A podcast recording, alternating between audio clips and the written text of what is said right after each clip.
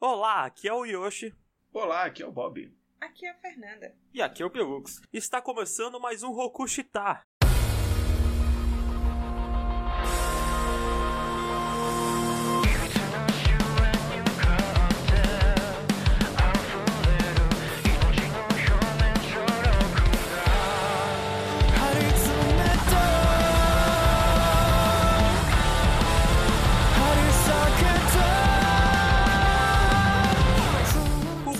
Finalmente chegou o momento de falar do anime mais hypado de 2021 até agora. Ô Yoshi, antes da gente começar, queria perguntar aqui, uma, alguma vez tu tava andando assim na rua e tu pensou em comprar coxinha assim e tu fez, porra, não, eu consigo usar esse dinheiro melhor do que nessa coxinha? Pior que já, Bob. Espero que a gente esteja pensando na mesma coisa. Sim, criptomoeda. Não! Ajuda a gente, gente.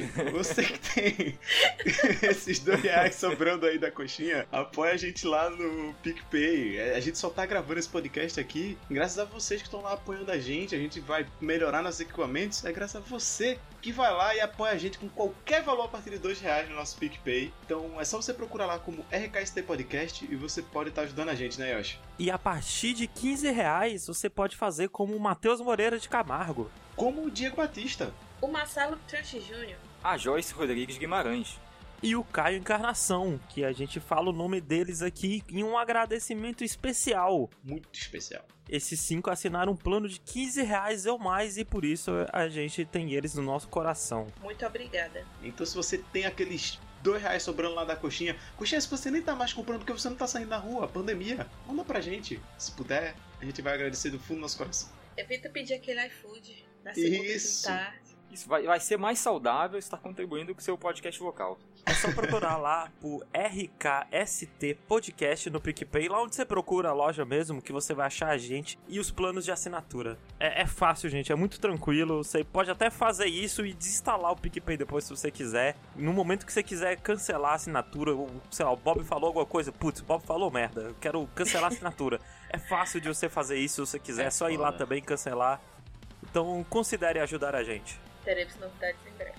E teremos novidades em breve, fiquem antenados. E hoje a gente vai falar desse anime que é foi até agora é o anime mais hypado de 2021. Será que a gente vai ter um, um novo Demon Slayer? Ainda não dá pra saber. Mas a gente vai falar de Jujutsu Kaisen, ou como ele é o nome internacional dele, Sorcery Fight. Primeiro que eu nunca ouvi ninguém falando de Sorcery Caramba. Fight. Eu É, também não sabia. Inclusive no Crunchyroll, que geralmente eles colocam o nome internacional, é Jujutsu Kaisen que fica É. lá. Esse mangá específico ficou com o nome em japonês, o que é curioso. Eu acho que é porque ele é, ele é muito sonoro, né? Tipo, Jujutsu Kaisen é, um- é uma, é uma palavra só, sabe? Tipo, Jujutsu Kaisen. E sabe? daí é, é muito é bom. fácil de pronunciar, né? Assim, É. mas Demon Slayer também não é, não é difícil de pronunciar, não. Eu gosto que tava saindo toda sexta-feira, aí todo mundo ficava, "Ei, hoje é Jujutsu Feira. Jujutsu Isso, Feira. Jujutsu Feira. Saudade de Jujutsu Feira. Inclusive, a sexta-feira que não teve mais episódio, tipo, tinha acabado e na outra semana não teve, também não teve capítulo de mangá. Foi, assim, devastador pra mim. Fiquei em luta eterna, foi uma tristeza. Você já tinha ouvido falar de alguma coisa de, de Jujutsu? Não, eu não. Absolutamente nada. A única coisa que eu tinha ouvido falar foi você mesmo, eu acho que tinha me falado, tipo, ah, esse mangá aqui que tá fazendo muito sucesso, ó, tipo, é o novo shonen do momento, vai ter anime em breve. Aí era isso. Eu conheci o Jujutsu Kaisen mais ou menos na época que tava acabando esse- esses grandes mangás da Shonen Jump, Naruto e Bleach, né? Eu vi um vídeo tipo, ah, cinco mangás shonen pra você ficar ligado. Aí eu, ah, vamos ver, né? Aí um deles era o Jujutsu Kaisen, que ele nunca estourou assim muito forte, mas ele sempre foi, sempre teve aquele lugarzinho lá dele. E todo mundo que lia falava muito bem, falava que, porra, é um arroz com feijão gostosão. E assim, ter o lugarzinho dele já é um negócio muito difícil. Ainda mais com a Shonen lançando uma tonelada de mangás novos, né? Tentando emplacar aí um novo Shonen, porradaria, grandão, sabe? Pois é, é porque a Shonen Jump, ela tá com a mentalidade nova, né? Agora de, Uhum. de colocar vários novos mangás diferentes ao mesmo tempo e esses mangás serem um pouco mais curtos. Eles não querem family é mais um mangá tipo One Piece, tipo Hunter x Hunter, tipo Bleach, tipo Naruto. Que é, assim, algo que eu sou 100% a favor, porque eu simplesmente não suporto mais ficar lendo 970 capítulos do mangá e a porra do mangá ainda tá lançando. Pelo amor de Deus, eu quero terminar as histórias. Sim. É, Demon Slayer é uma parada rara, sabe? Que Demon Slayer acabou no momento que ele tava no ápice, assim, de venda em número, essas coisas. Se a Sim. Shonen Jump antiga Sim. teria dado chicotada na autora, mandando ela escrever mais. E assim, não tem nada confirmado, mas pra quem acompanha o mangá de Jujutsu, eu não acho que ele vá se estender muito além disso, não. Tipo, eu não acho que ele vá nem dobrar, assim, na quantidade que ele tá agora. Ou talvez só dobre e seja isso, sabe? Talvez ele já esteja na metade já, o mangá de Jujutsu. Ainda acho bastante, hein? É, assim, eu ainda acho bastante, mas se já falando um pouco do anime, se for parar, pra- se for parar pra pensar o quanto de capítulo que o anime conseguiu adaptar só nessa primeira temporada agora, né? Então eu imagino que talvez a gente já esteja vendo o final de Jujutsu em poucos anos, assim, sabe? Uhum. É que depende muito do tamanho dos arcos, né? Também, por exemplo, Demon Slayer também adaptou um bocado de capítulo, mas aí o outro arco já dava pra fazer só um filme, não dava uma temporada toda. Ah, sim, então, sim. A parada de Demon Slayer, eu tô curioso pro próximo. pra próxima temporada, que é um arco enorme no mangá. Sim. Temporada inteira vai ter que ser esse arco sozinho. Mas, focando mais aqui no Jujutsu, né? Ele teve uma temporada agora, lançado. Foi feito pelo estúdio Mapa. Que tá fazendo tudo, né? Não, o Mapa tá fazendo tudo. Eu, eu tenho dó dos, do pessoal da Mapa. Pois é, né? A mapa é a Tencent dos animes agora. Fazendo três animes por temporada ao mesmo tempo. Qual o outro, além de Shingeki? Então, só esse ano, ela fez Dororedoro, ela fez Shingeki. Ah, mas eu rodando no ano passado. É do ano passado? É. Ela fez agora o Olha. Jujutsu e ela, ela tá fazendo mais algum outro. Ela tá fazendo. Sem brincadeira, assim. Eu acho que essa temporada teve uns três dela. E ela tá fazendo vários. Tipo, ó, ela já tá confirmado que é ela que vai fazer o de Chainsaw Man, por exemplo. Eles que estão fazendo o Zombieland Saga Revenge. Isso. Tem. Assim, se você olha a página do My Name Leads. Eles que fizeram God of High School. Nossa, é verdade. God of High School foi deles, né? Ai, que tragédia, mapa. É, mas o. Meu Deus, que pena dessas pessoas que vão trabalhar. né, Não, eles não almoçam desde que começou a lançar God of High School. e sem falar que eles estão fazendo o filme, né, do Jujutsu agora também. Sim. Caramba, tem essa, né? E eu tô muito hypado pra esse filme de Jujutsu porque eu quero mu- muito ver o que é que a mapa vai fazer com um investimento grande, sabe? Porque, tipo assim, a gente já pode, já falando mais um pouquinho aqui do anime de novo, a animação de Jujutsu é incrível, gente. Ah, não, sim. E, a- Sim. Coisa absurda que eles fizeram. e muito bem dirigido também. Eu Sim. já quero mandar um hot take aqui, que eu acho que em alguns momentos ele não é tão bem dirigido assim, mas a gente vai comentar confo- conforme for chegando nessas cenas. Certo. Mas o que eu acho que tá acontecendo na mapa é que eles devem ter tipo umas três equipes diferentes de animação, sabe? e Talvez aí mais. e essas equipes, é não, talvez mais. E essas equipes recebem verbas diferentes pro anime, porque Dororedoro, por exemplo, teve uma verba muito menor do que Jujutsu Uhum. Kaisen, tipo, pelo menos aparenta. Mas vocês acham que o fato dele ter essa animação bem acima da média, assim, vem do sucesso de Demon Slayer, que todo mundo ficou, uou, animação, episódio 19, porque, sei lá, Boku no Hero também é um anime bem grande, que faz bastante sucesso, e a animação dele é bem abaixo, né, de Jujutsu e Demon Slayer. Mas a primeira temporada de Boku no Hero era bem animada. Até a segunda, Assim, né? Até a Ah, segunda. não, tipo, As não é, não é mal ação- animada, mas... É. Pô, eu tenho até hoje a memória das, da luta do. Do Midoriya contra o, o menino lá, Gelo e Fogo lá, esqueci o nome dele. Todoroki. O Todoroki. Pô, aquela luta deles é animado, bem animada É, pra não. caralho, sabe? É muito boa, sim, É. sim. Mas- Até hoje, tipo, a cena da explosão, assim, quando ele solta o gelo, ele... é muito da hora, velho. É muito da hora. Vocês acham, então, que vai cair nas próximas temporadas? Acho que então, não. eu acho que não. É que o que eu ia falar que é muito difícil a gente pegar, né, a causa disso, porque a gente não tem dados, né? Se a gente tivesse mais dados, Isso. assim, eu até procurei pra ver alguns dados, algumas comparações, mas o que, assim, eu cagando regra aqui, não, não sei Uhum. se coisa. Mas o que eu acho que é, eu acho que o Demon Slayer, o pessoal lá da, da Ufotable pegou o dinheiro que eles sonegaram de imposto, investiram mais do que o normal na animação, Uhum. e aí deu esse retorno gigante, explosivo, sabe? E assim, a UFO Tables foi conhecida também por animações bem feitas, né? É. Feito, assim, Fate.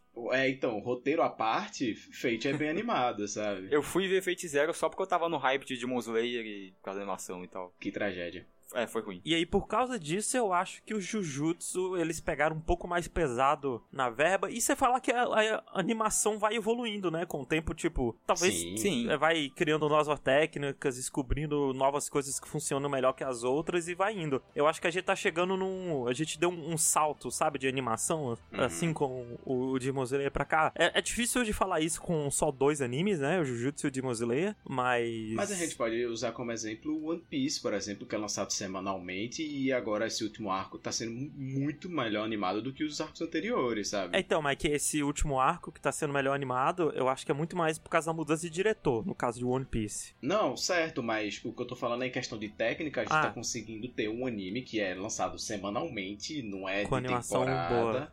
E com animação num nível de qualidade de, sei lá, de médio pra bom, sabe?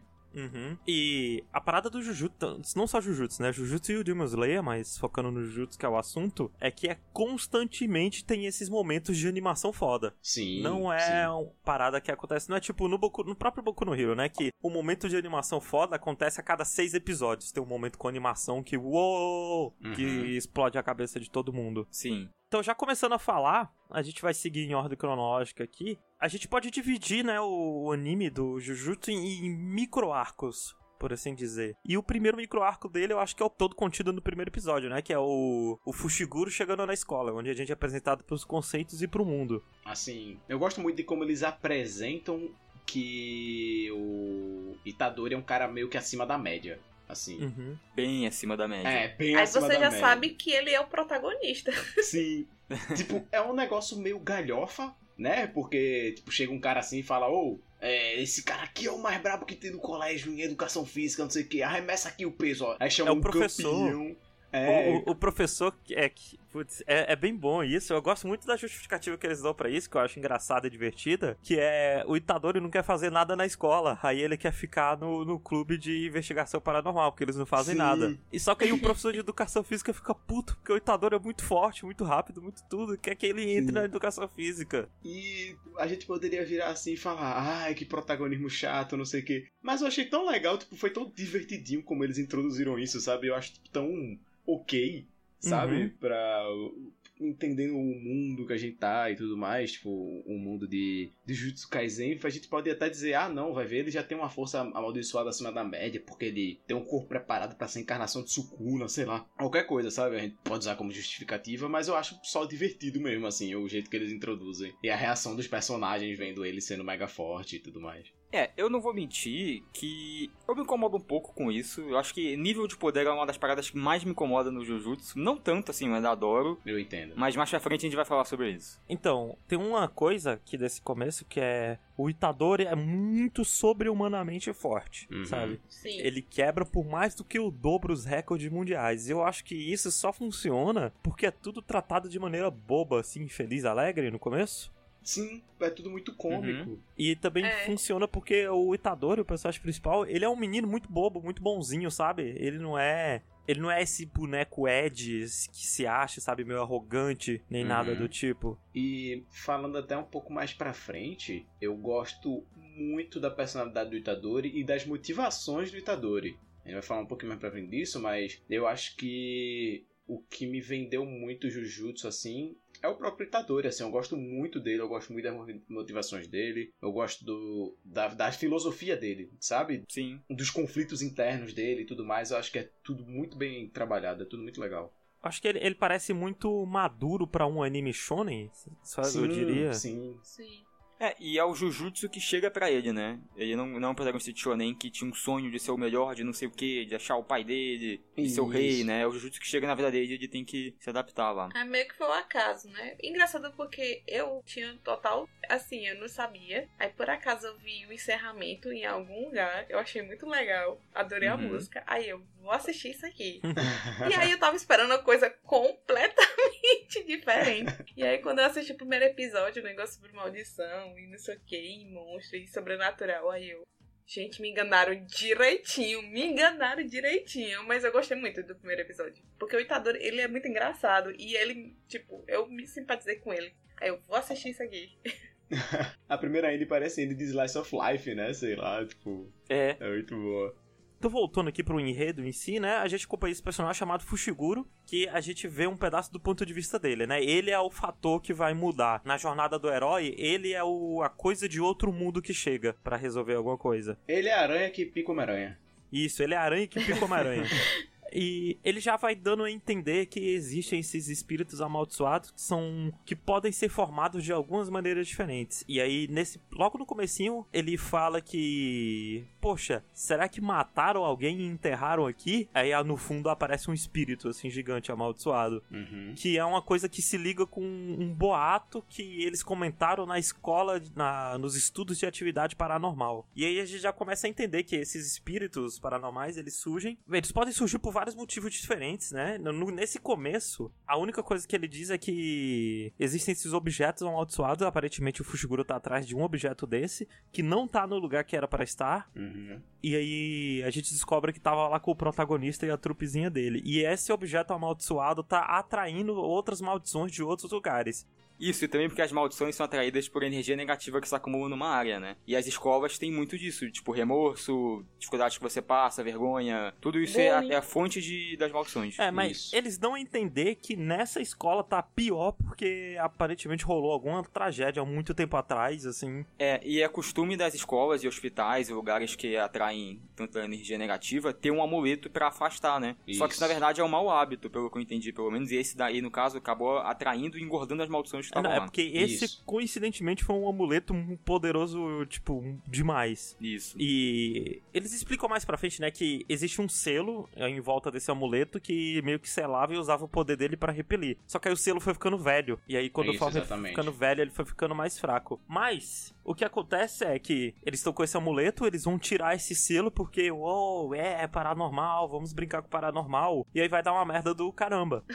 e o Fushiguro se junta com esse personagem principal pra evitar que isso aconteça. E sem querer, sem entrar em muito detalhe, né, pra não ficar muito maçante, coisas acontecem e o Itadori precisa comer esse, esse amuleto. O amuleto, no caso, que é um dedo. Nada mais, nada menos que um dedo. Mas a coisa que eu queria falar antes, né, da diferença é que em um momento, um dessa, dessas maldições que quer pegar esse dedo pegou uma menina e tem uma diferença bem grande no mangá e no anime, que no anime, é, esse espírito começa a palpar essa menina, enfiar a mão dentro da saia dela, coisas assim. E o anime dá um foco de alguns segundos pra isso que eu achei muito bizarro, muito deslocado na hora. Pois é, e isso nem se repete mais pra frente, assim. Essa cena do primeiro episódio falando, ó, Taco, tem isso aqui, ó, assiste nosso anime. E E É não tem ruim. mais. É, e no mangá não, não existe isso. No mangá, a pior coisa que tem é, tipo, ah, o, o a mão do espírito tá pegando um pouquinho no peito dela, mas não, não é nada sexual, escroto, sabe? Tipo, ele tá só Uhum. agarrando ela em várias partes e não- a câmera não. O quadro não foca nisso. É porque é um espírito amaldiçoado que ele tem várias mãos, né? E aí ele tá, Isso. tipo, engolindo ela e as várias mãos estão encostando no corpo dela. No quadro do, do mangá, as mãos estão, tipo, ao redor, assim, do peito. Não estão nem encostando no peito dela mesmo. Enquanto no anime era, tipo, a mão diretamente no peito dela, né? Sim. Nada a E ver. totalmente desnecessário. Tipo, ah, meu Deus, olha como essa maldição é malvada. Ah, não, 100% Ah, Não desnecessário. precisava. É. E eu já queria falar de uma outra diferença do anime e do mangá, porque tem uma coisa específica que eu acho que funciona melhor no traço do mangá do que no do anime, que são a- Hum. as maldições. Tipo, as maldições, porque o, o mangá tem uma diferença bem grande, gente, na arte do anime, pra quem não ouviu, que o mangá é muito mais rústico, por assim dizer, sabe? Ele é muito mais rabiscado, muito mais muito mais rachura, muito mais coisas assim. É mais ou menos a mesma sensação da gente assistir Demon Slayer com aquela animação boa e ir pro mangá que é tipo uns rabiscos. Assim, Isso. eu, eu tô muito puto com vocês chamando isso de rabisco, porque eu acho linda a arte Não, de não, eu não acho feio. Não, gente- linda, linda. É. A, a arte de Demon Slayer é uma nojeira. Você não entende o que, é que tá acontecendo ali. Agora, a arte de Jujutsu é linda. É porque, tipo, os traços são megahertz e mega bruscos, É, assim. então, por isso que eu falei Mas dizer que rústico, é um entendeu? rabisco, É mais, eu- Eu não, mais absurdo. rabiscado que eu digo no mesmo sentido do Dororedoro, entendeu? Absurdo, absurdo. Eu só comparei a sensação de você ver um negócio de um jeito e ver de outro jeito. Justo, justo, justo. Mas, mas a- a- o desenho é bom. E eu acho que as maldições no mangá são mais esquisitas, mais amedrontadoras, tem uns designs mais imponentes, por, justamente por, por causa dessa, dessa parada mais rústica, menos polida? Eu acho que é porque, tipo assim, quando a gente vai ver alguma coisa animada, é, quando alguém vai animar alguma coisa, tem que pensar na tridimensionalidade do objeto, né? Sim. Enquanto no mangá o negócio mais 2D ele consegue ser mais lúdico, por assim dizer. É, é porque a gente preenche mais as lacunas do mangá que estão vazias e a gente sempre preenche Isso. pro lado melhor, né? Exatamente. Tem um monstro que aparece no começo que eu imaginar, quando eu vi no mangá na primeira vez, eu imaginava a textura dele nojenta, sabe? Meio grudento, assim. E aí, Uhum. quando eu vi no anime, não, ele é tipo, meio cinza, duro e seco, sabe? Não, é, não era bem o que eu Uhum. imaginava. Eu acho que isso rola em vários monstros de Jujutsu Kaisen. Sim, sim, mas eu acho assim, falando nesse aspecto de anime e mangá comparando, eu acho que o que o pessoal fez com o mangá de Jujutsu é incrível. Ah, não. Eu gosto muito da estilização que eles deram e eu gosto muito da, da estilização tipo, dos poderes, sabe? Quando o pessoal vai usar a maldição e aí vem aquele cel shading preto, uns poderes que lá do bagulho, sabe? Eu achei muito da É, hora, eu já quis falar isso logo, que é pra já deixar logo de cara, ó. Essa é a única coisa que eu acho que é melhor no mangá do que no anime. E nem é tão diferença assim, sabe? É só Uhum. um, um detalhe, coisas assim. Uma outra diferença do mangá pro anime é que o anime adaptou várias cenas pra deixar melhor do que o mangá, criando mais urgência nas coisas. Sabe a cena que o Itadori come o dedo no começo? Feio, Pelux. Sim. Sim. No anime, ele tá, tipo, agarrado, né? Tipo, ele vai morrer. Ele tá numa situação de perigo. Ele, é, ou é aquilo ou ele morre. No, no mangá, não. Uhum. No mangá, ele tá em pé, assim, do lado do Fushiguro. É o Fushiguro. Pô, esse bicho é poderoso, né? O Itadori é mesmo. Aí come o dedo, sabe? É uma situação menos, muito menos urgente. Tipo, a coisa Caramba. que eles fizeram no anime deixou muito mais crível que o, era a única solução possível era o Itadori comer aquele dedo naquela hora. Sim, Aham. sim. E às vezes até pode ser até, tipo, pode ser obviamente escolha da direção, mas eu não sei, eu tô chutando aqui, mas pode ser às vezes também até escolha do próprio mangaka, sabe? Uhum. O próprio mangaka em contato com a equipe lá, porque tipo, eles na- em alguns casos trabalham junto na produção e tudo mais do anime. E ele às vezes pode chegar assim e falar, olha, nessa parte aqui eu não acho que eu escrevi tão legal não. Era melhor se fosse assim. É. Sabe quem faz muito isso? O Isayama do Attack on Titan. Shingeki. Mas ó, nessa parte toda aí da escola já começa um destaque pra animação, que é uma cena muito legal que o Fushiguro chega correndo assim no corredor da escola, aí ele pula, cai deslizando, já fazendo o sinal de mão do Nossa. cachorro, aí sai uma fumaça em volta dele, o olho do cachorro brilhando na fumaça assim, e a sombra. É hype Eu acho muito da hora. É hype É demais. É, Muito e aí hora. eu já quero me ma- martelar outra coisa que o anime faz muito melhor do que o mangá, porque o anime dá muito, muito mais importância pra esses momentos de golpe, essas coisas. Hum. Porque no mangá, ele tá só andando no corredor, ele manda o jutsu lá do, do- das mãozinhas e faz o cachorro. Não é nem jutsu, né? Ele faz a sombra do, do cachorro. É, faz tipo o formato do cachorro, É assim, do- muito da hora. a cara do eu, cachorro. eu gosto muito do poder do Fushiguro. E tipo assim, na primeira vez que eu assisti o anime, que ele usou assim o o poder, eu pensei, caralho, será que vai ser tipo Naruto, todo mundo tem que fazer uns golpes usando a mão e tipo fazendo selo Deus com a mão pra usar? Se for, vai ser triste, hein?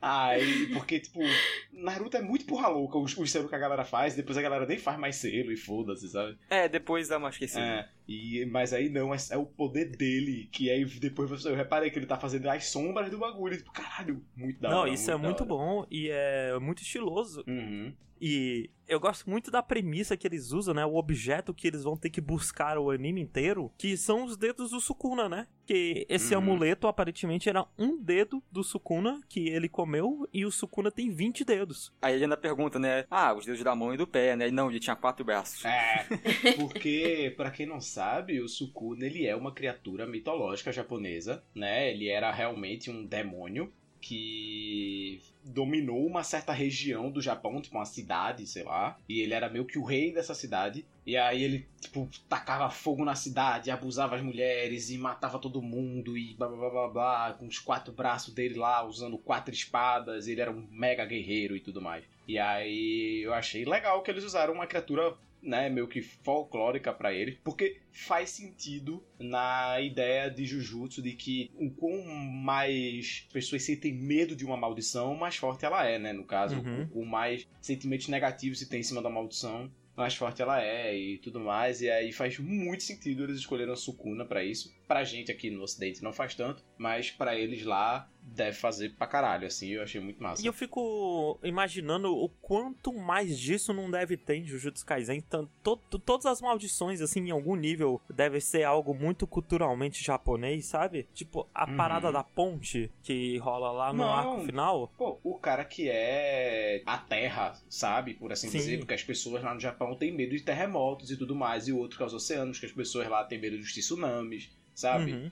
Eu acho que combina muito, muito, muito. muito. E continuando na premissa, né? A gente é introduzido a esse personagem, o Gojo, que inclusive é diferente a ordem do anime e do mangá também. O Gojo no anime, a primeira coisa que aparece é o Gojo Itadori. No, no mangá, o Gojo demora mais a aparecer, aparece só lá quando encontra eles. E aí a gente aprende que se o Itadori comer os 20 dedos e aí eles matarem o Itadori, a maldição que tá com ele morre junto. E aí esse passa a ser Olha o só. plano deles, dar os 20 dedos pro Itadori comer e matar o Itadori. É porque ele comeu um dedo, né? E deu certo. Então, e se a gente der todos os dedos pra esse menino? É, ele é um caso mega raro, assim, de um em, sei lá, 5 milhões que consegue controlar É, não, o Sukuna, né? Isso. Ele falou, essa é uma oportunidade que a gente tem que agarrar. Porque é muito raro al- alguém conseguir se tornar a encarnação do Sukuna. E mais raro ainda alguém conseguir controlar o Sukuna e ter controle sobre o próprio corpo, né? Isso. Porque ele não Aham. deixa o Sukuna pegar. E Uhum. isso é muito bem apresentado no começo. A cena que eu gosto muito, que o Gojo fala. Pô, Gojo é esse cara que é, é o professor do Fushiguro. O Fushiguro chama ele de mestre lá no começo. É o Kakashi. É o, é o Kakashi. Até visivelmente é bem parecido, né? É, não, gente, vamos, vamos entrar, né? Vamos entrar no, no fato de que Jujutsu é muito uma soma das melhores partes de vários outros animes. Tipo, Sim, Bleach, sim, sim. Yu Yu Hakusho, Naruto. Ele pegou várias coisas que funcionaram nesses outros animes e colocaram. O próprio autor, ele disse, né, que Jujutsu não existiria se Bleach não existisse. Que a existência de Bleach foi o que deu motivação pra ele pra querer fazer algo legal também. Eu, particularmente, É o que, acontece com outras obras e pá, né? Tipo, andando no ombro dos gigantes, né? É, não, é porque a pessoa olha e pensa, caraca, isso aqui é muito legal. Eu acho que eu posso fazer algo tão legal quanto isso. Eu quero fazer algo tão legal quanto isso. A Uhum. única coisa que Bleach contribuiu pra sociedade. Mas assim, eu particularmente acho que ele falou isso na época que Bleach ainda era legal, ainda era divertido. Não sei. Ah, sim. E, e hoje em dia não deve mais valer tanto. Mas falando do Gojo, né? A gente tem introduzido esse personagem que é muito descolado, né? Ele chega assim, mega extrovertido e falando com o Fushiguro, brincando com o Fushiguro e tudo mais. Até que ele vira assim pro Itadori e fala: Ô, você consegue controlar, o chamar o Sukuna aí pra gente trocar uma ideia? Aí ele, consigo, ele, beleza. Traz ele só por. É, diz que é 10 minutos. 10 10 segundos. Traz ele só por 10 segundos aí, por favor. Ah, o Itadori fez, beleza. E chama. E o Gojo senta o cacete nele. Simplesmente acaba com, o moleque falando: Eu vou me exibir aqui que eu tô na frente do meu aluno, fica de boa aí. Ah, não, é. Senta o cacete. Ele vai pra Eu humilhar mesmo. Muito da hora. Humilhar. E depois de 10 segundos o Itadori vai e volta. E aí o Gojo fica, porra, você consegue controlar mesmo ele, né? É, e eu gosto muito que, Que o, loucura. o Gojo começa a contar, né? Ok, ó, já é 7, 8, 9, 10. E aí troca eles dois de lugar. E é muito Uhum. bom, sabe? Tipo, eu acho que é tão bom pro. Quanto, tanto quanto pro Gojo quanto pro Itadori. Eu acho que tra- isso trabalha bem os dois nesse sentido. Sim. Que a gente entende que o Itadori ele tá no controle da situação ali e que o Gojo está mais no controle ainda, porque o Gojo é Uhum. Deus nessa porra. E aí, é, eles fazem esse acordo, né? Ó, O Itadori, ó, você vai comer os dedos e a gente mata, beleza? Ó, o Itadori, beleza. Porque eu quero já comentar numa parada que acontece muito rapidinho, né? Que é do vô do Itadori doente. Que Isso.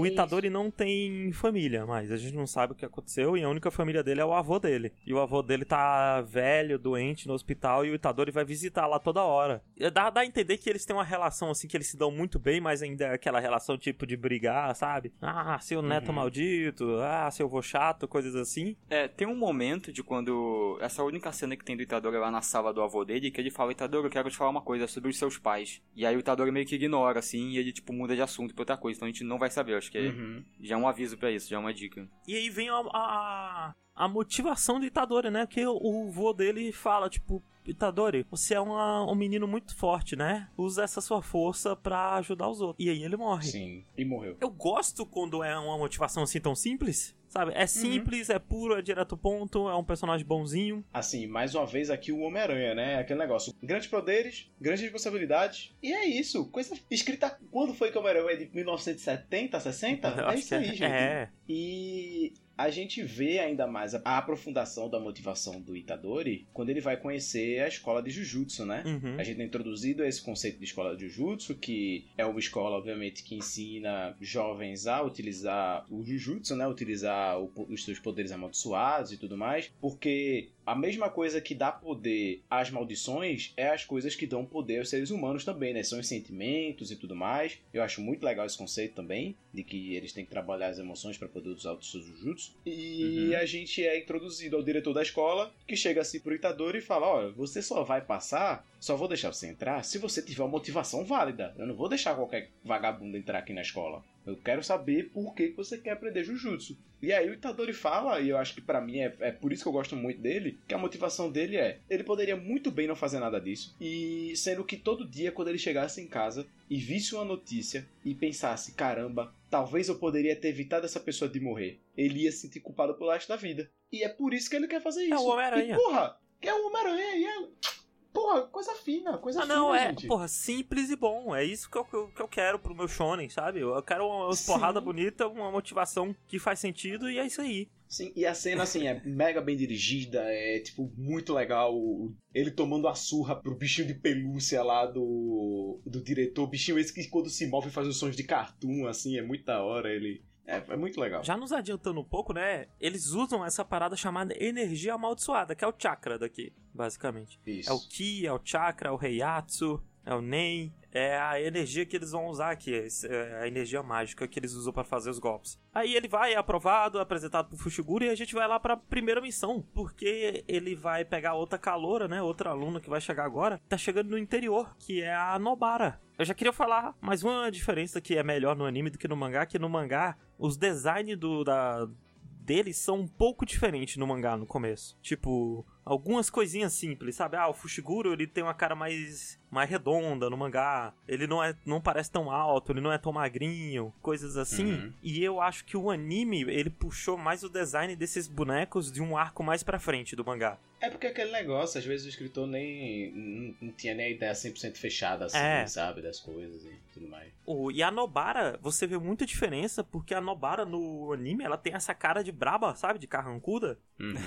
Sim, eu adoro. Não, eu amo também, acho muito bom. E no mangá ela tem mais cara de menininha, sabe? E tudo mais. Uhum. Principalmente no começo, ela tem mais a cara de que vai ser a Sakura da equipe, aparentemente. Inclusive, né, outra coisa aí, ó, com o Naruto. do- dois caras e uma menina na, Sim. na- na equipe principal. Ah, mas aí tudo, né? Não, mas ó, ó, é um cara extrovertido, o outro cara trevoso e a menina porradeira, Pelux. Mas aí desde Harry Potter. Putz. Assim, bom ponto. Não!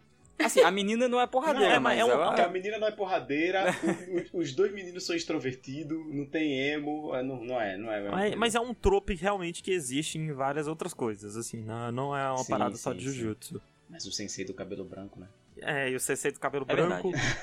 Não, ele é muito, muito mais próximo de Naruto. É. E aí a gente tem aquela missão no prédio, que é uma missão que é basicamente pra apresentar o- os poderes da Nobara, né? Aí dá um Sim. flashback dela também, É, passado. né? Mas é tipo, é bem por cima o flashback dela ainda. Eu, pelo menos, acho que vai ter muito mais coisa dela, porque é, é Uhum. muito rapidinho. E a gente descobre que o poder da Nobara é basicamente que ela tem esses pregos que ela joga no cara, e aí ela pode estalar o dedo e fazer o prego crescer. Com, com energia, tipo, soltar um, um pulso de energia amaldiçoada e o prego cresce onde quer que ele esteja preso. Primeiro que é estiloso pra caramba quando ela Sim. usa isso. E ela fica com o martelo na mão também, é muito bom. Sim. E a outra técnica É dela, que é se ela pegar uma parte do corpo da pessoa, qualquer parte, até um fio de cabelo, com alguma coisa assim, ela tem um bonequinho de palha, que se ela martelar essa coisa que ela pegou no bonequinho de palha, o cara toma o dano também. Sim. Ela faz tipo um, é um bonequinho de voodoo, o bonequinho de palha. Sim. Eu acho Isso. Sim. muito legal o conceito do poder dela. Eu acho que, no geral, assim, boa parte dos personagens de Jujutsu tem poderes muito legais. Assim, alguns são meio genéricos, assim. Tipo Itadori, Mas- mas, é a maldição do, É. do personagem principal. Sempre tem o poder mais chato. É, mas assim. feito, sei lá, os caras que controlam sangue. Não. Acho muito Pois da é, hora, né? sabe? Inclusive, é- é- essa é um- uma coisa que eu não gosto, que tá rolando muito em anime mangá, que é todo mundo tem um poder legal, menos o personagem principal. Que o poder, poder todo. O cara controla sangue, o outro invoca os animais, o poder do personagem principal é muito forte. Boku no Rio.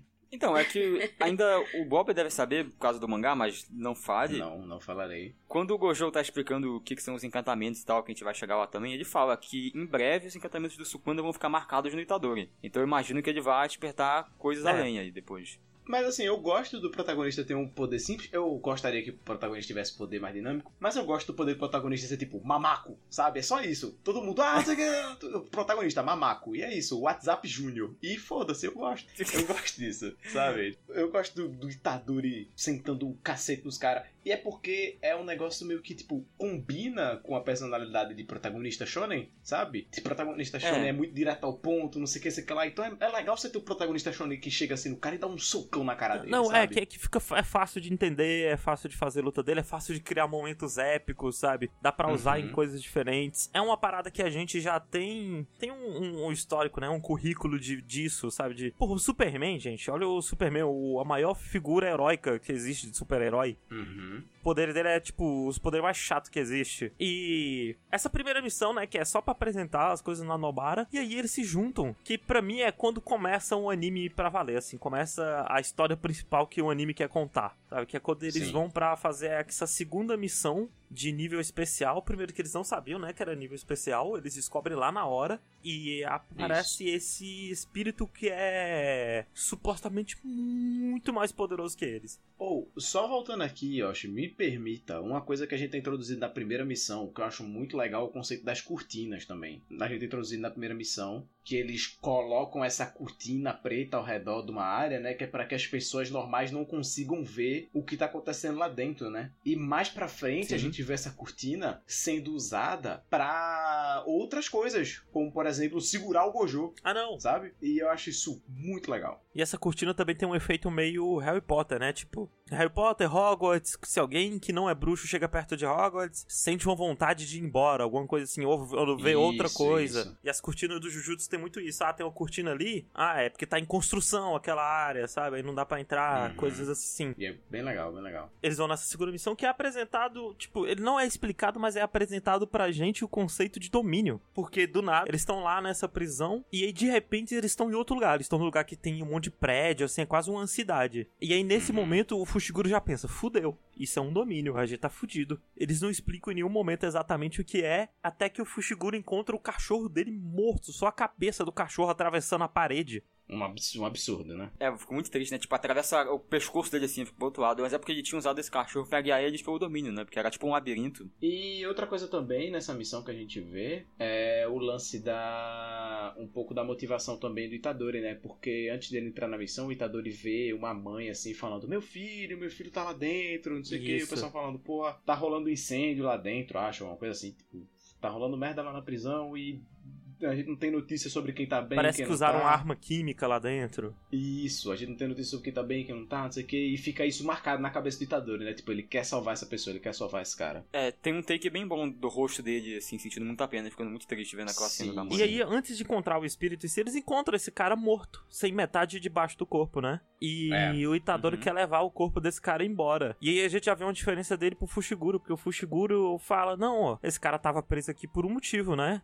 Eu acho que não vale a pena você se esforçar tanto pra salvar esse cara que já tá morto aí, só pra dar Uhum. um, um sossego pra mãe dele, sabe? Pensa no, no quão maldade esse cara fez também pra estar aqui. Sim, e, e poderia também, tipo, atrapalhar a missão, né? Tipo, ele ter que lutar contra um espírito carregando o corpo do cara, sei lá. Aí eles já estavam com dificuldade de sair dali. Sim. O ele não chega a ser um bandido bom, é bandido morto, gente. Tipo, não, não, não confunda, É, né? é. Só Não, deixando não. claro. Porque ele tá falando, tipo, olha toda a trabalheira que esse cara vai dar pra gente, né? E esse cara tava aqui, não era uma boa pessoa. Acho que não vale a pena a gente fazer isso pra salvar ele. Uhum. Não vale a pena a gente se arriscar pra só dar conforto pra uma pessoa que tipo, talvez não mereça esse conforto. lá, Isso, sabe? é, uma- é uma parada mais assim. Mas até o Fushiguro, ele, ele duvida das próprias palavras, sabe? Sim, É, sim. Ele, ele pensa se o que ele tá falando é verdade e tal o tempo todo. Que o Fushiguro, uma coisa que vai ser mais trabalhada mais pra é que ele é muito inseguro, né? da- das coisas dele. E eu gosto muito do trabalho que tem, do desenvolvimento dele também, né? Não só do Itadori. Tipo, o Fushiguro, ele é um coadjuvante, e ele é um coadjuvante muito importante pra história, Uhum. assim. Ele é aquele lance do rival, do protagonista, assim, mas... Ri-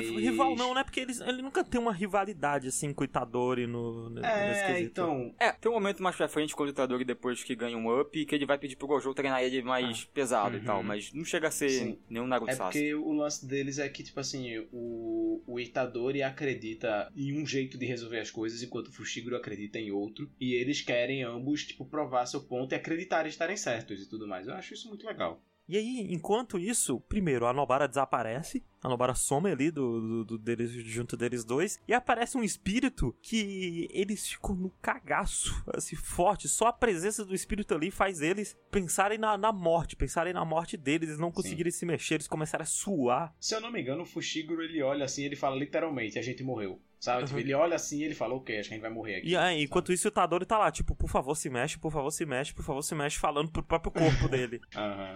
E aí o, o Itadori fala, ô, corre atrás da Nobara que eu vou segurar esse cara. É, ele fala, né, o me dá um sinal quando vocês estiverem do lado de fora porque eu vou trocar com o Sukuna. Isso. E aí o Sukuna dá conta dele. E é muito bom porque a gente corta pra Nobara, a Nobara tá lutando com um bicho bizarro, gigante cogumelo. Uhum. E eu, eu gosto muito que a Nobara, ela fala, ó, eu vou morrer, mas você vai sofrer muito pra me matar. eu gosto muito da Nobara, velho. Não, eu gosto demais, Sim. assim, e ela ainda Eu fala também gosto muito. que se eu sobreviver aqui, eu nunca vou esquecer o seu rosto. Então você fica esperto, você fica ligeiro. Assim, porque eu gosto da Nobara porque, assim, olhando pros três, ela é a mais fraca, né? assim. Uhum. Uhum. Mas ela é muito boa. Eu, eu gosto muito dela. Sim, e tipo, a- eu gosto muito dela que, tipo assim, ela vai lá, luta e depois ela, beleza, galera, vamos pro shopping, sabe? É, é muito Isso. legal.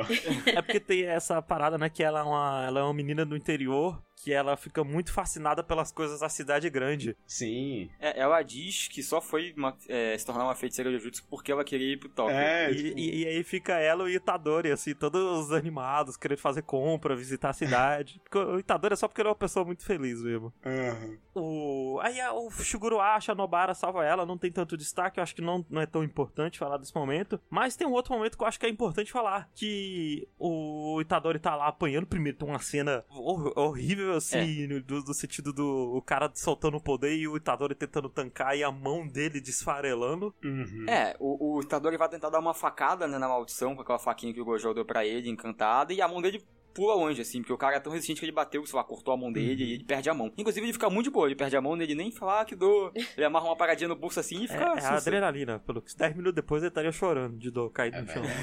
Ele tava chorando depois, 10 minutos depois. Mas ele apanha, né, pro espírito, ele percebe, ele dá o golpe mais forte dele, você acha até que vai rolar um momento de anime, sabe? Aham. Que tipo, não, vou juntar toda a minha energia amaldiçoada aqui, vou dar um soco nele, aí ele dá o soco e não acontece nada. É, porque naquele momento ele tava com um zilhão de pensamentos e energias negativas na cabeça dele, né? Então ele falou, vou só deixar tudo fluir pro meu punho Uhum. e manda nos E picos. aí ele percebe, né, que, porra, eu sou muito fraco. Eu sou fraco, eu não tenho uma chance nenhuma. E ele começa a ficar meio desesperado, sabe? Tipo, como é que eu vou ajudar as pessoas se eu sou tão fraco assim? Uhum. E aí ele troca de lugar com o Sukuna. Porque ele escuta o uivo do cachorro do Fushiguro lá, deu o sinal, É. pode trocar. E é muito bom quando ele troca o Sukuna. Primeiro, porque o Sukuna.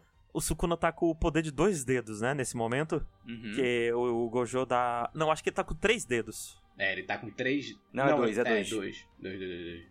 É, o Gojo, ele quer que o Itadori coma, coma tudo, né? O tempo todo. O Gojo, ele quer, come os dedos aí, moleque. Então, assim que ele dá o segundo dedo pro Itadori, ele já come na hora ali. Quando ele tá, tipo, pegando as cinzas do avô dele. É, então. é. Inclusive, quando ele come, tem uma uma parte da hora que ele puf, vai ficar tudo vermelho assim, ó. É bonito. É, e aí, sei lá, durante um segundo aparece a silhueta do Sukuna, assim, com os olhos, né? É, Aí o Gojo é. fica, eita. Aí ele, não, tô beleza, tô de boa. Foi, foi só um surro, só bateu uma azia. Enfim. O Sukuna, ele humilha, humilha, ele brinca com o espírito amaldiçoado. Ele fala, eu vou te mostrar o que é Jujutsu. É, não, então a parte que você fica até um pouco com dó do espírito, porque o, o Sukuna arranca as duas pernas, os dois braços do espírito e gruda eles na parede, assim. E Sim. fica falando, porra, como tu é bosta, hein? Tu é muito fraco. Aí o espírito consegue se refazer, né? Se curar, vai pra cima do Sukuna e o Sukuna, tipo, os quartéis Não, o Sukuna, o Sukuna usa expansão de domínio. Não, isso já é Já dentro aí? da expansão do domínio dele, não? Essa Não, toda? não. Ele usa a expansão de domínio depois, que aí, Hum. quando ele usa a expansão de domínio, que é. Sabe aqueles santuários japoneses? A Uhum. expansão do domínio dele é um santuário daquele cheio de caveiras e esqueletos, assim, espalhados. É um santuário em cima de. Tipo, ele tá num trono, assim, do santuário, em cima de uma pilha de cadáveres, assim, de caveiras. e Isso. E aí, quando ele faz isso, ele corta o, o cara na vertical, assim, em cinco faixas diferentes. E ele fala: Porra, eu queria cortar você em só três, mas tu é muito fraco e sem querer eu cortei em cinco. E aí, quando ele faz isso, no peito do espírito tinha o quê? Um outro dedo É. dele. Ele, ele come na hora, né? O, o dedo. Come na hora. Sim. É, ele come na hora e aí ele pega, ó, vai, Itadori, troca logo, não fica fazendo graça não. E aí ele percebe que o Itadori não consegue trocar. E aí a gente vê em um momento muito bom que eu gosto muito, que é que o Sukuna não é a Kyuubi. De maneira alguma. Não vai ser um, um escape pro, pro Itadori. Ah, toda vez que o Itadori tá se fudendo, ele, ele troca de lugar com, com o Sukuna pro Sukuna resolver, sabe? Eu gosto muito, muito, muito disso. Eu fico muito feliz que não foi isso. E ele, quando percebe que o Itadori não consegue trocar de volta, ele dá um sorriso É. de tipo, acabou pro mundo. Agora a Sukuna Não, voltou. e a primeira coisa que ele pensa é, tipo assim, eu vou matar os amigos dele, sabe? É a primeira coisa que ele pensa, assim, tipo, eu vou matar o Fushiguro. Eu gosto que. Eu não lembro exatamente qual é no anime, mas no mangá, quando ele dá esse sorriso, no quadro seguinte, ele já tá lá com o Fushiguro. Tipo, o Uhum. Fushiguro tá lá, tipo, porra, ele tá demorando, né? Deixa eu. Deixa eu ver o que, que eu faço. E aí no quadro seguinte, o, o- já tá lá, o, o Sukuna. E aí o Fushiguro já fica desesperado e eles começam a lutar, né? Tipo, que. O, o Sukuna ele fala: Ah, eu vou brincar um pouco com você, não vou te matar rápido, não. E aí a gente é apresentado pra vários animais, né? O Fushiguro. Sim. Ah, é, aí ele mostra tudo. Ele, inclusive, muito legal toda vez que ele invoca, né? Quando ele invoca o Nui, que é, o pássaro, ele faz um. da hora. Ele faz a posição de mão, tipo um quando a gente faz pomba, assim, com as mãos e invoca. Inclusive, é muito legal. eu gosto muito do design do Nui, velho. É muito da hora esse pássaro. Não, eu gosto do design de todos os bichos dele, até da, da cobra que aparece depois. Eu também gosto do- dos bichos. Ele tem o cachorro branco, o cachorro preto, os dois lobos, né, no caso. Ele tem aquele pássaro que dá choque. Ele tem uma cobra gigante. E mais pra frente a gente vê que ele tem um elefante, mas a gente comenta mais quando chegar. Você tem algum favorito, Fê? Eu gosto dos lobos. Dos lobos? Qual é o teu favorito, Yoshi? Assim, eu gostava muito dos lobos antes deles virarem um comedor de casadas. que isso? Um, um deles. só, que absurdo. Não, então. Mas é o- que o, o branco não existe A gente vai comentar depois, mas o branco não existe mais, né? O, o, o poder do branco foi pro cachorro preto e o cachorro preto virou um comedor de casada. E tu tem algum pelo favorito? Acho que eu gosto do que ele mostra mais já pro final, assim, um novo dele que parece. O elefante, no caso. É, eu gosto, eu acho que o meu favorito é o pássaro. Eu gosto muito, tipo, a máscara dele, assim, é muito da hora. Ah, não, eu acho muito boa. E o Sukuna tira o próprio coração e mantém o Itadori de refém, né? Sim. E é nesse momento que a gente percebe que o Fushiguro também tem, tipo, é, habilidades físicas sobre-humanas. Sim. É, o que eu acho um pouco estranho, inclusive, porque lá no primeiro episódio, aquela maldição do começo lá que tá lutando com ele, joga o Fushiguro numa parede assim e já fica arregaçado. Uhum. É tipo, por isso que ele tem que ficar fraco o Itadori tem que salvar ele. Aí o, o Sukuna ele tá jogando ele de prédio em prédio, assim, pra cidade toda atravessando tudo e ele fica sus. Sus naquelas, né? Ele tá apanhando, mas ele, Ele tá, tá dando o aguentando. melhor dele, pelo isso é o poder da amizade. Mas eu gosto muito que a, a luta vai rolando até o momento em que o Fushiguro pensa assim, tipo, ok, acho que eu vou dar tudo de mim aqui agora. Mesmo que eu morra. Mesmo que eu morra. E aí o Sukuna regala o olho assim e fala, ô, aqui tem coisa boa, hein? Ô, vem aí, vem aí. Mas aí ele para. E eu já queria comentar que nessa parte, Fushiguro ele tá pensando sobre. Enquanto ele tá se preparando pra usar esse poder dele que a gente não sabe o que é ainda, ele, ele começa a pensar sobre a filosofia dele de salvar pessoas, né? Uhum. E meio que, pelo menos foi- o que eu entendi é que ele meio que foi mais pro lado do Itadori, de que vai tentar salvar todo mundo, seja justo ou não. Sim, é legal. Ele pega essa mentalidade. Inclusive, tem uma- um erro de tradução, né? Na versão física aqui do mangá, no Brasil. Porque eles mudaram essa frase e tiraram isso, que é uma parada muito importante. Eles fizeram alguma outra coisa, sabe? Eles trocaram a frase pra tipo, ah, agora eu vou salvar as pessoas com toda a minha força. Hum. Sendo que tira totalmente o significado, o peso dessa parte, desse, dessa mudança de pensamento dele. Eu imagino que vai ser mais trabalhado mais pra frente, que vai voltar essa filosofia dele de salvar as pessoas. Talvez isso seja até corrigido em, tipo, impressões de próximas levas, né? É, Tipo, uma segunda edição. Uhum. E nessa cena também que ele lembra da irmã dele, né? Que era uma pessoa muito boa, que queria salvar todo mundo, ela é amaldiçoada. E também que o nome dele, o primeiro nome dele, né, o Megumi, é o nome de mulher. Que o pai dele deu sem, sem se digar do gênero dele, sem, sem se importar. Olha só. E ele só não usa esse poder porque o, o Itadori troca de lugar com o Sukuna. Demorou, mas conseguiu trocar de lugar. E o Itadori não se importa em morrer. É. É, eu acho que o Sukuna que foi de propósito, né? Não. Não, o Itadori ele volta pra salvar o Fushiguro. Porque, tipo assim, o Sukuna tirou o coração dele, falando assim: se o Itadori voltar, ele morre. E aí o Itadori fala: beleza. Sim. E aí ele volta pra salvar o Fushiguro, né? E, e morre. E eu gosto muito dessa ideia do, do personagem principal ter, ter feito esse sacrifício assim. Era óbvio que ele ia voltar, né? Não é nenhum. Uhum. meu Deus do céu, o que será que vai acontecer? Mas aí a gente tem as aventuras do Sukuna e do Itadori dentro do domínio do Sukuna. Sim. Eles estão lá Sim. conversando e tudo mais. Eles, eles brigam um pouco, né? O Itadori tenta fazer alguma coisa, mas aí o Itadori apanha, apanha, apanha, apanha, não consegue nem relar no Sukuna. Uhum. Itadori, inclusive, eu acho muito esquisito ele se garantir assim contra o Sukuna, de pelo menos pensar que vai, porque antes no episódio ele tava se sentindo muito fraco contra aquela maldição, né? Ele vai e peita o Sukuna, É que porque é ele pensa gigante. que aquilo ali é tudo na mente dele, o Pelux. Ali é o reino dos sonhos dele, aí ele consegue mandar alguma coisa. É, não, mas o que o Pelux falou realmente é um. Eu acho que é um pouco estranho. Ah, eu acho que tipo, faz parte do protagonista, sabe? Dele. Tipo, eu não vou desistir, eu vou tentar e blá blá blá. Sim, né, assim, não, não, não reclamo, não, não acho que é pior, mas seria melhor se levasse isso em consideração. Uhum. Entendeu? E meio que aí eles fazem essa promessa. Que o Sukuna fala: Ah, ok, então quer saber? Eu te ressuscito. Só que aí a gente tem que fazer uma promessa. Que é. Tem duas condições. Quando eu gritar Abraxas, vo- é, você vai trocar de corpo comigo por um minuto. Isso. Abraxas. É, no, No, no anime eles traduziram como extensão. É, quando, quando eu falar extensão, você troca comigo. No mangá é Abraxas e na, traduzido literalmente, né, do, do japonês, é. Como, como traduz Open Pledge? É como se fosse, tipo, promessa aberta mesmo, eu acho, né? Quando ele gritasse promessa aberta em tradução literal, eu trocaria de lugar. E na versão, na tradução em inglês, trocaram pra Abraxas. Isso. E aí eles trocariam de corpo por um minuto, e durante esse um minuto o Sukuna não pode machucar nem ferir ninguém. Isso. E é um- essa promessa, como é uma promessa feita como. É meio que um pacto, É um né? Ele contrato. não pode ser quebrado. É, quem quebrar esse contrato é punido. Isso. Basicamente. Eles não dizem exatamente o que é a punição, mas vai acontecer isso. E aí tem outro erro na tradução brasileira da Panini, nessa parte. Que eu acho que eles não leram direito, mas ali no- na segunda condição, né? Que você vai esquecer essa promessa. Na versão da tradução da Panini, eles colocaram você não pode esquecer essa promessa. E o que simplesmente Caraca. quebra todo o sentido do negócio. É, Pois é, logo depois tem um diálogo do Gojo perguntando se ele lembra e fala, não, acho que não. Que esquisito. É totalmente contrário uma, uma tradução da outra. É. Pois é, né? É por isso que eu imagino que eles, eles têm que consertar essas coisas numa, numa segunda edição. E eu imagino que foi o que aconteceu, né? Pra ter esses errinhos de tradução. Uhum. Eu imagino se não deve ter algum outro que alguém não percebeu.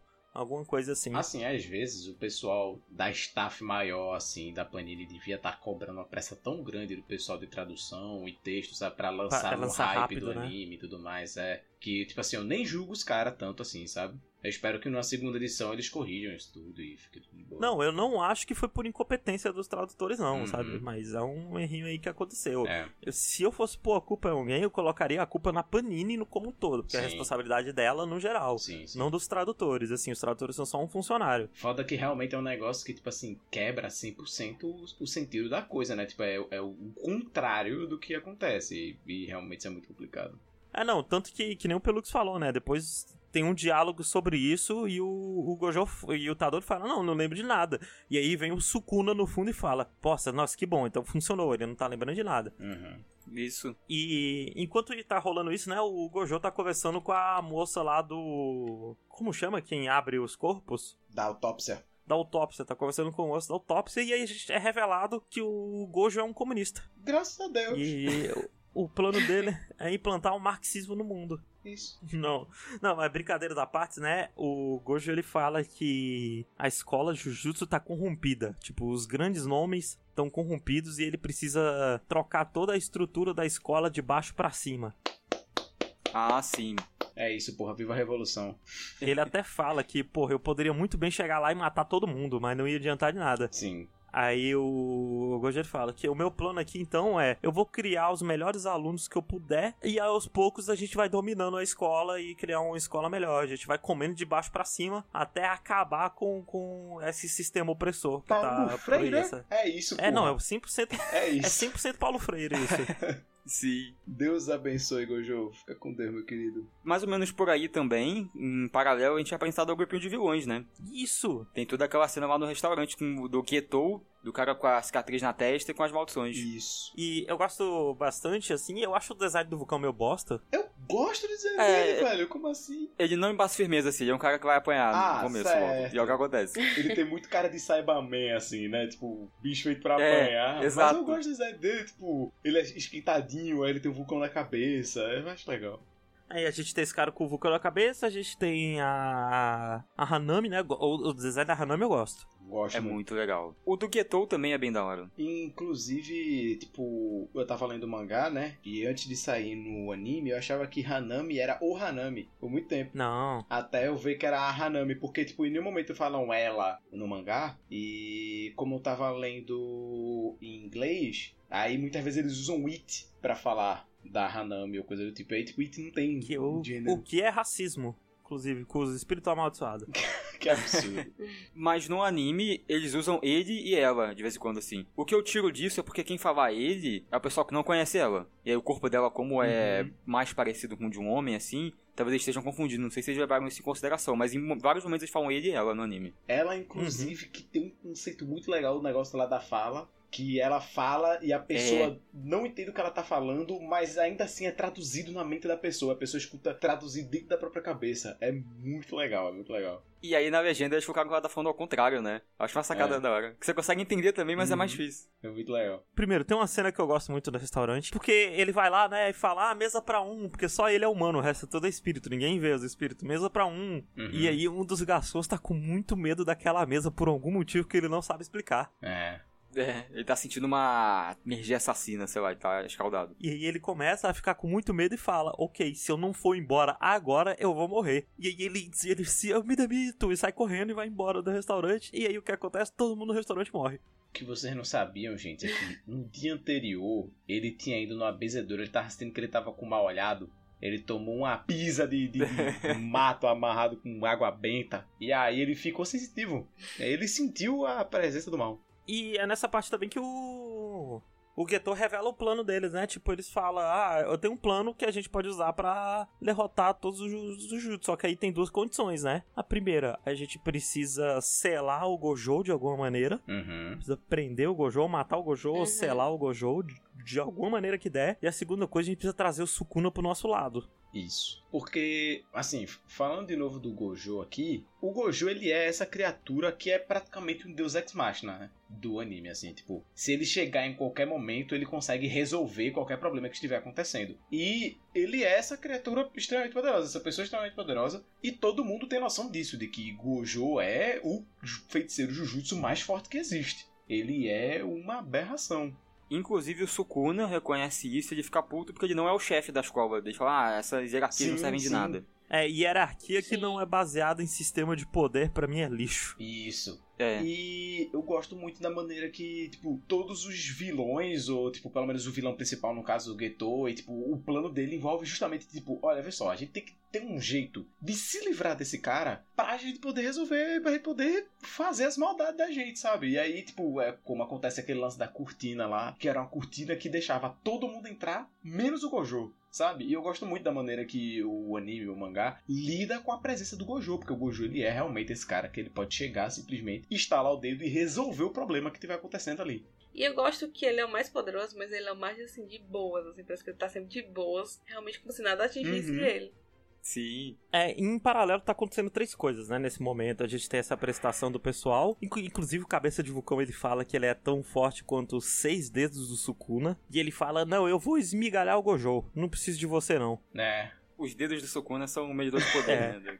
Ele fala: "Eu vou esmigalhar o Gojo, ele nem é tão forte assim, aposto". E aí ele sai. E no que ele tá falando que vai pra cima, o Geto tá falando, meio, tu vai tomar uma surra. Ele, porra nenhuma, eu vou é matar esse cara, o Geto Boy. Tu não vai peitar não, filho. Ele, eu vou, vou sim. Eu gosto disso também. Ah, não, é, isso, é- isso é bom. É que mostra. É tipo, admito, eu acho um pouco besta, sabe? Tipo, ah, o cara que é um vulcão tem a personalidade explosiva, haha, entendeu? Larga de ser chato, Yoshi. Nunca assistiu divertidamente, não, man. Eu gosto muito daquele. Depois a gente vai entrar mais um pouco nisso, né? Mas daquele passeio Jujutsu que foi. Pegar de pegar, que é um sketchzinho que tem no final do episódio. E ele- é tipo eles na escola, as maldições, né? E ele é tipo um, um valentão, né? Como é que chama um cara de gangue do, do Japão? Yan- Yankee. Que ele tem, usa aquela roupa. É, ele anda com as pernas meio abertas assim, de valentão, que É combina legal. muito com ele. E aí, o, enquanto o Itadori tá junto com o, o Gojo lá, né? Primeiro, ninguém sabe que o Itadori foi ressuscitado. E o Gojo vai fazer um mini treinamento ali. Ele explica o que é energia amaldiçoada. Eu não gosto tanto da explicação, mas, tipo, não é Ah. nada demais também.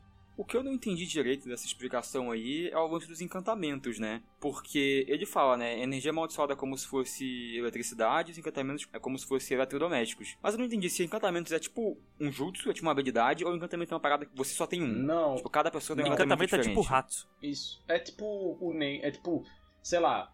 O Hisoka tem o Bandigan. E aí com o Bandigan ele consegue utilizar várias coisas diferentes, entendeu? Tipo, não é necessariamente só uma habilidade. É, Aham. Porque além desse lance todo dos encantamentos, a gente ainda tem um lance também, tipo, da família, sabe? Tem famílias que vão ter, por exemplo, o cara ele é descendente do clã Zenin lá, e aí a linhagem dele é de feiticeiros de sangue. Então ele vai usar copo de sangue, que é como se fosse aquele negócio lá do Naruto também, o Kenken Genkai, né?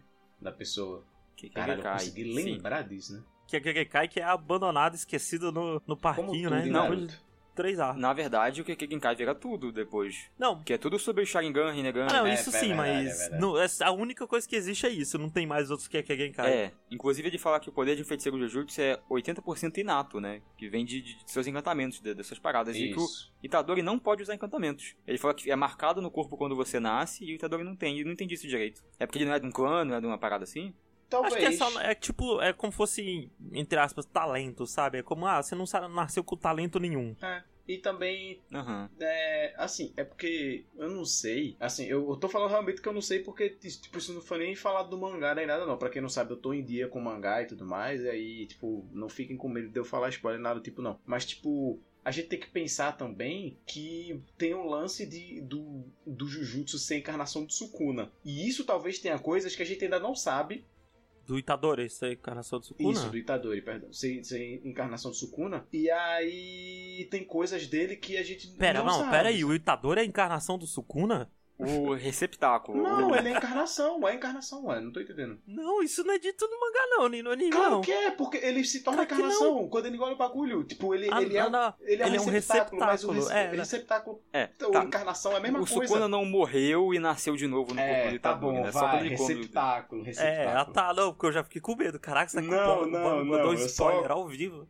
Só- Esqueceu o conceito de É, encarnação. é a mesma merda. Ele é o receptáculo do Sukuna, então, tipo, talvez tenha alguma coisa inata no nascimento dele, entendeu? Que nem, por exemplo, o Mekamaru, que ele tem, tipo, a maldição, que é, tipo, entre o céu e a terra, sei lá, uma brisa dessa. E aí, tipo, ele nasceu com o corpo todo fudido, só que em compensação ele tem uma- um, um encantamento muito forte, né? E coisa do Uhum, tipo. aham. Então talvez tenha alguma coisa a ver com isso, como o, o fato do Sukuna ser o receptáculo e não a encarnação do Sukuna.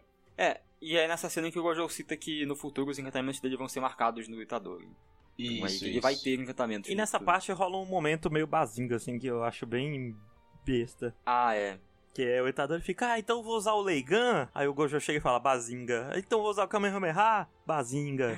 Ah, Sabe? larga de ser chato, Yoshi. É referência, man. É easter eggs. É... Did you know anime? Que quando a piada é a referência, eu acho, eh, sabe? Tipo, caralho, que Sabe por quê, Yoshi? É porque tá muito chato. Talvez, talvez seja porque eu sou muito chato. Eu acho meu pai também. É porque tu anda muito com pelo, entendeu? Mas eu gosto também do, do fato do, tipo, o treinamento dele é ficar tomando surra de um boneco lá enquanto ele tá assistindo TV, né? Assistindo Isso. vários filmes e controlando os sentimentos. Porque eles explicam, né, que a maldição tá muito ligada aos seus sentimentos, só que você tem que controlar muito bem a sua energia amaldiçoada. Que quando Uhum. você tá com algum sentimento muito à flor da pele, muito intenso, tem a chance de você soltar essa energia amaldiçoada de uma maneira que você não quer. E aí o treinamento dele basicamente é, ó, você vai assistir esse monte de filme com a mão enquanto tá encostado nesse boneco, e aí toda vez que você soltar qualquer sinal de energia amaldiçoada, o boneco vai te bater. E, e esse é o treinamento dele. O treinamento dele é se emocionar sem soltar energia amaldiçoada. E é tão simples, né? Mas é tão legal. É, eu gosto muito de Jujutsu porque muitas coisas de Jujutsu são simplesmente simples e bem feitas, sabe? E é um negócio que é Uhum. simples e bem feito. E Ah, não, é, isso em si eu acho bem feito, eu, só- eu não gosto muito da explicação da, da energia amaldiçoada. Eu acho que a energia amaldiçoada não é tão bem explicada, não é tão simples. É porque além de chato, Yoshi, Lá vem. Mas eu realmente acho que não é bem explicado, porque no começo eu ficava bem confusa. Obrigado, Fê. É porque eu. Corta essa parte da Que Fê que você ia pra falar, eu xingar o Yoshi. Sem afetar a Fê. Que eu ia falar que além de chato é burro, Yoshi. É por isso que. Pô, me chame de burra também agora. Jamais, Fê. Jamais falaria isso de uma mestranda. Vou fazer que nem a Nobara arrumar um martelo aqui pra atacar em tu. A coisa que eu ia comentar é que eu acho que ah, por enquanto não é nem justo eu dizer que é mal explicado, porque 24 episódios, né? Olha Hunter x Hunter, e quantos episódios teve pra explicar o conceito de energia dele, Sim, saber ah, sim. trabalhar e tudo mais. Até porque na primeira vez mesmo que se explica nem, você também não gosta muito, né? Na primeira vez que nem É. explicado. É, isso é só porque tu é burro mesmo, Yoshi. Voltamos. E aí a gente tem esse terceiro núcleo que vai apresentando um pouco os personagens do segundo ano, né? Que é como se fosse um ensino médio da escola Jujutsu. Tem o primeiro, segundo e terceiro ano. Isso. Isso. E eu gosto que o Fushiguro e a Nobara estão meio que lidando com a morte do Itadori, né? Nessa hora, eles estão se dando uma escada tristes, assim. Sim. E eu acho, eu acho bem incrível a reação do pessoal. Eles foram muito tristes, né? Era um companheiro deles, mas eles não conheciam ele a vida toda, né? Pra, tipo, chorarem absurdamente, assim. Uhum. Eu gosto. É. Eu acho legal aquela cena que eles estão comendo. Aí, ele, nossa, isso aqui ficou muito bom. Aí ele foi, o Itadori que me ensinou. Aí, enquanto isso, o Itadori tá lá comendo. Eu ensinei pra eles. Será que eles gostaram da receita que eu ensinei? Mas vamos falar dos alunos do segundo ano depois, que vai ter o próximo mini arquinho, vai ser sobre eles, né? Basicamente. Mini arquinho não, é um baita arco, né? O arco do. É. É o maior arco. É, é o maior arco de Jujutsu. Mas aí acontece uma parada muito importante, né? Que foi um dos momentos que a galera ficou hypada, que é o Gojo tá lá andando de carro com um cara, aí ele sente alguma coisa e fala, ô, vai sem mim, me deixa aqui no meio da rua. Aí o cara vai embora e aí cai o menino cabeça de vulcão lá, Isso. pra brigar com ele. Eu acho incrível, inclusive, que tem o Gojo, né? E o outro é, é jogo. Aí, Aí é o Gojo contra o jogo. Você vai no YouTube e bota Gojo versus jogo, assim, fica engraçado. Não, eu ia falar, e é basicamente o momento pro Gojo fazer mais um show-off nele, né? A gente tem mais noção ainda do quão poderoso o Gojo é. E, o- e o quão insignificante o jogo é, né? Sim. E tipo, mesmo ele sendo seis dedos do Sukuna, o Gojo, tipo, ele nem chega perto de encostar no Gojo. É, Literalmente. literalmente. E eu acho legal que depois o. Gojo vira assim e fala: Ó, deixa eu só fazer um negócio aqui. Ele e volta e ele tá com o Itadori pra mostrar pro Itadori ele sentando o pau que jogou. Tipo, olha, vem ver como que eu sou absurdo aqui. Aí ele, tipo, é, não, e aí eu te pergunto, por que, que ele tava no carro com o cara? Se ele em um segundo foi lá, buscou o Itadori e voltou. é. Dá serviço pro cara, né? Pra, dar, É, pra pagar o salário do cara. do cara. Às vezes cansa pro Lux fazer isso. É, é provável. E eu queria só comentar o, três conceitos principais, né, do, do Gojo que são apresentados nessa luta. Que o primeiro que é o Mugen, que em, em inglês ficou Infinity e eu, em português ficou Mugen mesmo. Eles não, na versão dublada, eles por algum motivo não dublaram. Mas ele fala do, do infinito, né? Tipo, É, o espaço infinito que existe entre ele e a outra pessoa, né? Por assim dizer. E que é basicamente meio que ele tem uma armadura que quanto mais alguém hostil se aproxima dele, mais devagar a pessoa vai ficando, até um nível absurdo que parece que a pessoa tá parada. Isso. O que é, eu achei assim, quando ele começou a falar isso, eu pensei, caramba, ele tá, o tempo em volta dele se move mais devagar, o, o que que é? Mas eu acho que é só uma barreira que quanto mais perto fica mais grossa, né? E aí o cara não consegue. Foi o que eu entendi, É. pelo menos. É, não, não é muito bem explicado por enquanto. Eu imagino que vai ter mais. É, tipo, no mangá ele explica melhor o conceito todo, assim, tipo, ele. A gente vê mais detalhadamente esse conceito. E no, agora no anime o que a gente vê é, tipo, é muito brevezinho. E eu acho que já funciona legal já pra você entender. É, e tem a outra coisa que ele faz que é a reversão de feitiço vermelho. Que ele, Isso. que ele solta que ele. Primeiro ele fica com um dedo super deformado, mas eu acho que isso é mais erro de arte mesmo. Que o, o dedo dele fica muito escroto, que virou até meme na época. E ele faz uma bolinha vermelha que ele joga e vai arregaçando a floresta inteira atrás do cara. Sem consideração nenhuma. Sem consideração nenhuma. Não é muito bem explicado também esse poder, mas eu acho que não é pra ser explicado agora, é pra criar esse mistério.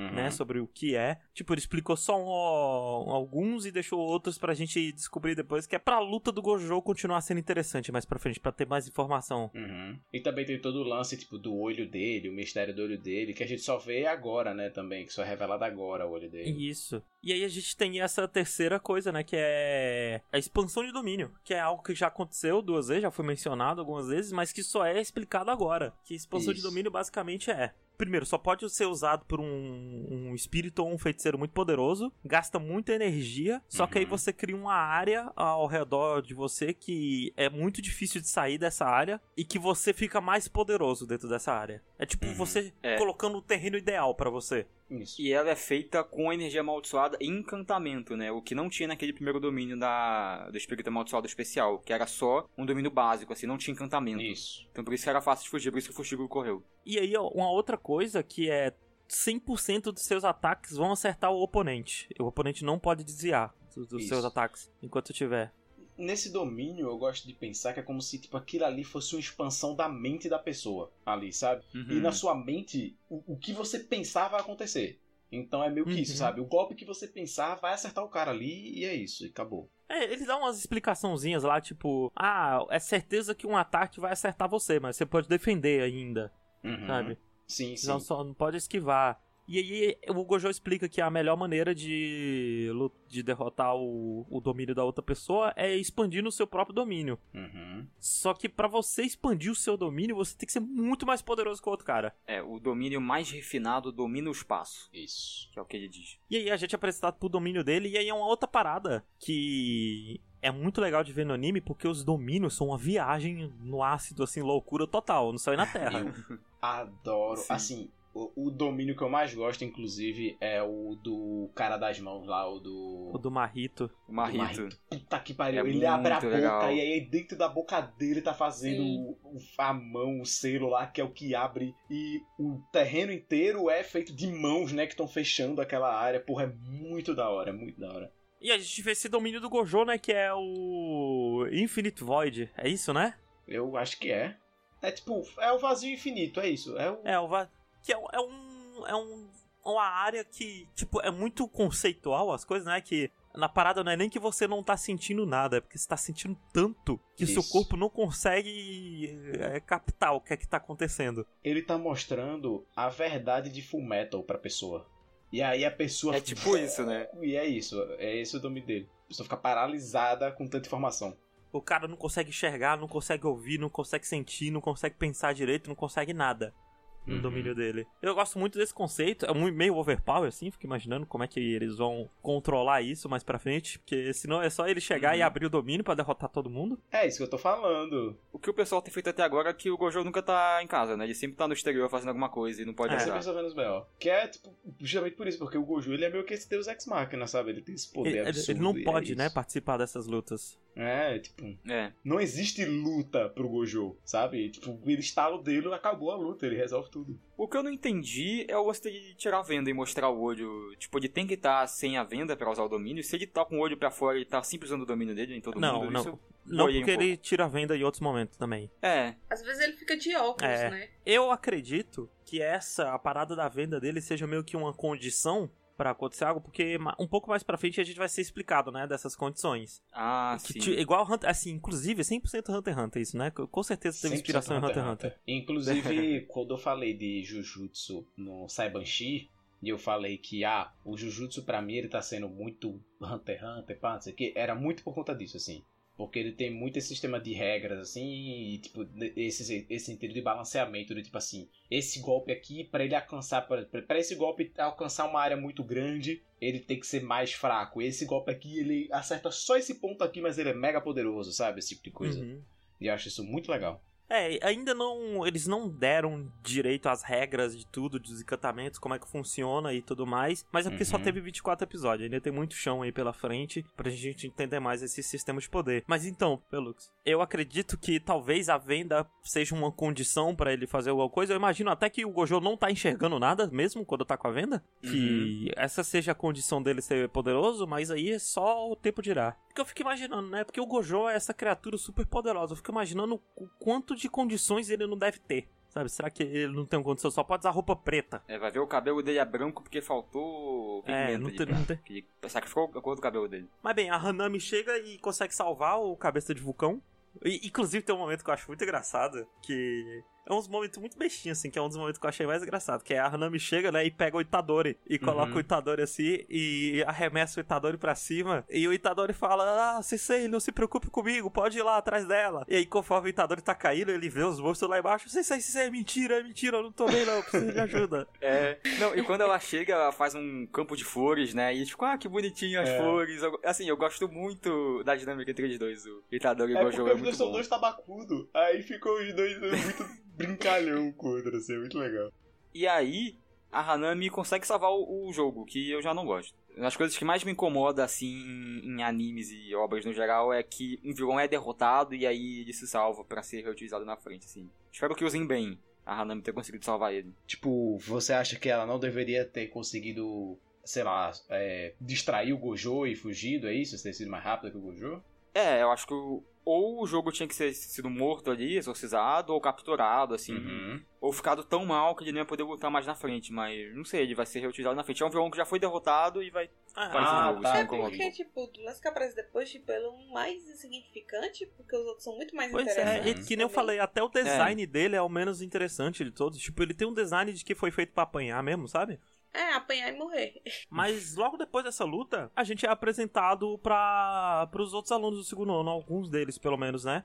Isso. Um tá no exterior. É, não, mas o que tá no exterior não é do terceiro ano? Não, é do segundo ano. É do É segundo, do segundo também?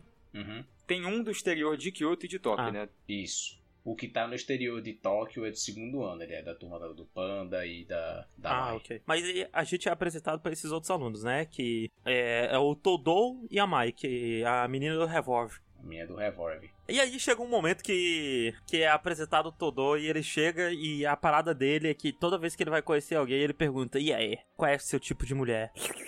E nossa, que preguiça, gente. Simplesmente, o melhor personagem de Jujutsu Kaisen foi Que apresentado. preguiça. Tá aí, gente. é- O Bob é Minha essa nossa, pessoa. É, é, Ah, é, é chato essa parte. pensarem, devo concordar É com o chato Bob? essa parte dele falando, ah, qual é o seu tipo de mulher? É chato. Mais pra frente no mangá a gente vê até um pouquinho do porquê, a gente vê um pouquinho do passado dele e tudo mais.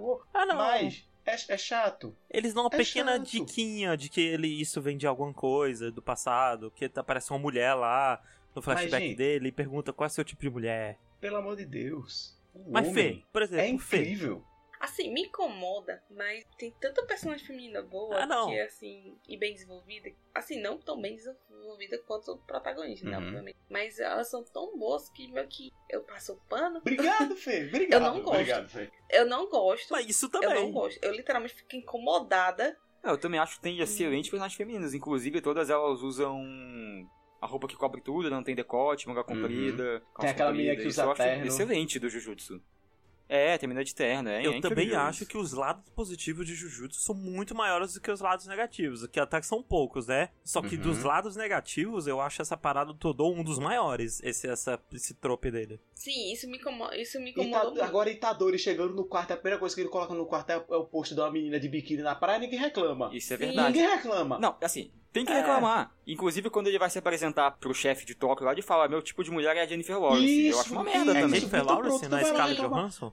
Não. É, A a Jennifer Jennifer Lawrence, Lawrence. que é a mesma que ele fala pro Todô. Então vai lá, ó, reclama, fala que o Itadori é ruim Não, também. mas é chato. Não fala do meu Todô, é. Reclamo disso. é chato reclamo. isso também. É, na- quando aconteceu, a chato, gente eu sei reclamou é também. essa- Mas é porque vocês ficaram falando que Todô não é o personagem da hora, sendo que Todô é um personagem não, o muito Todô é o personagem da hora mais pra frente. Só que a parada dele é que isso é muito importante pro personagem, sabe? É tipo o Sandy de One Piece. É muito importante pro Itadori também, ele se apresenta pro diretor da escola como, ah não, meu tipo de mulher Mas é ele não tá fazendo isso pra toda pessoa que ele encontra. Ele não tá chegando em todo mundo e e falando isso. É pior, ele guarda, ele esconde, ó. Ele esconde porque ele tem vergonha. Melhor, porque eu queria que o Todô tivesse vergonha também. Exato. É, eu gosto muito do Todô, gente. Assim, o desenvolvimento dele com o Itadori é muito legal. Assim, Acho que foi assim. A melhor, a melhor parte do arco dos jogos interclasse lá, sabe? Pra mim, é Todô e Itadori. É eles dois ali, a dinâmica best deles friend. dois. Best of Mas friend, essa parte é muito boa mesmo. É, Isso eu não vou mentir. Então, eu queria poder virar alguém pra alguém e falar, você é o best of friend, mas eu não posso. Porque só quem pode fazer isso é o Todô. Inclusive, Pelux não gosta, mas eu gosto da tropa de que ele é muito fã de idols. Porra, é não, muito isso não, legal. não, isso não me incomoda muito, não. Isso não. É muito legal. Ele, ele, ele respect women, velho. Ele vai lá e chega na idol e a segura-se a mão dela e tipo, porra, muito obrigado por você me ajudar na minha vida e vai embora. Inclusive tem um momento muito bom dele com o Itadori, isso? né? Que ele pergunta, ah, você gosta... Aí ele fala o nome de uma idol, sei lá, da Kana Hanazawa. Aí o Itadori fala, não, eu não gosto de idols, velho. Se você não gosta de idols, como você sabe que Kana Hanazawa é uma idol? É, sim.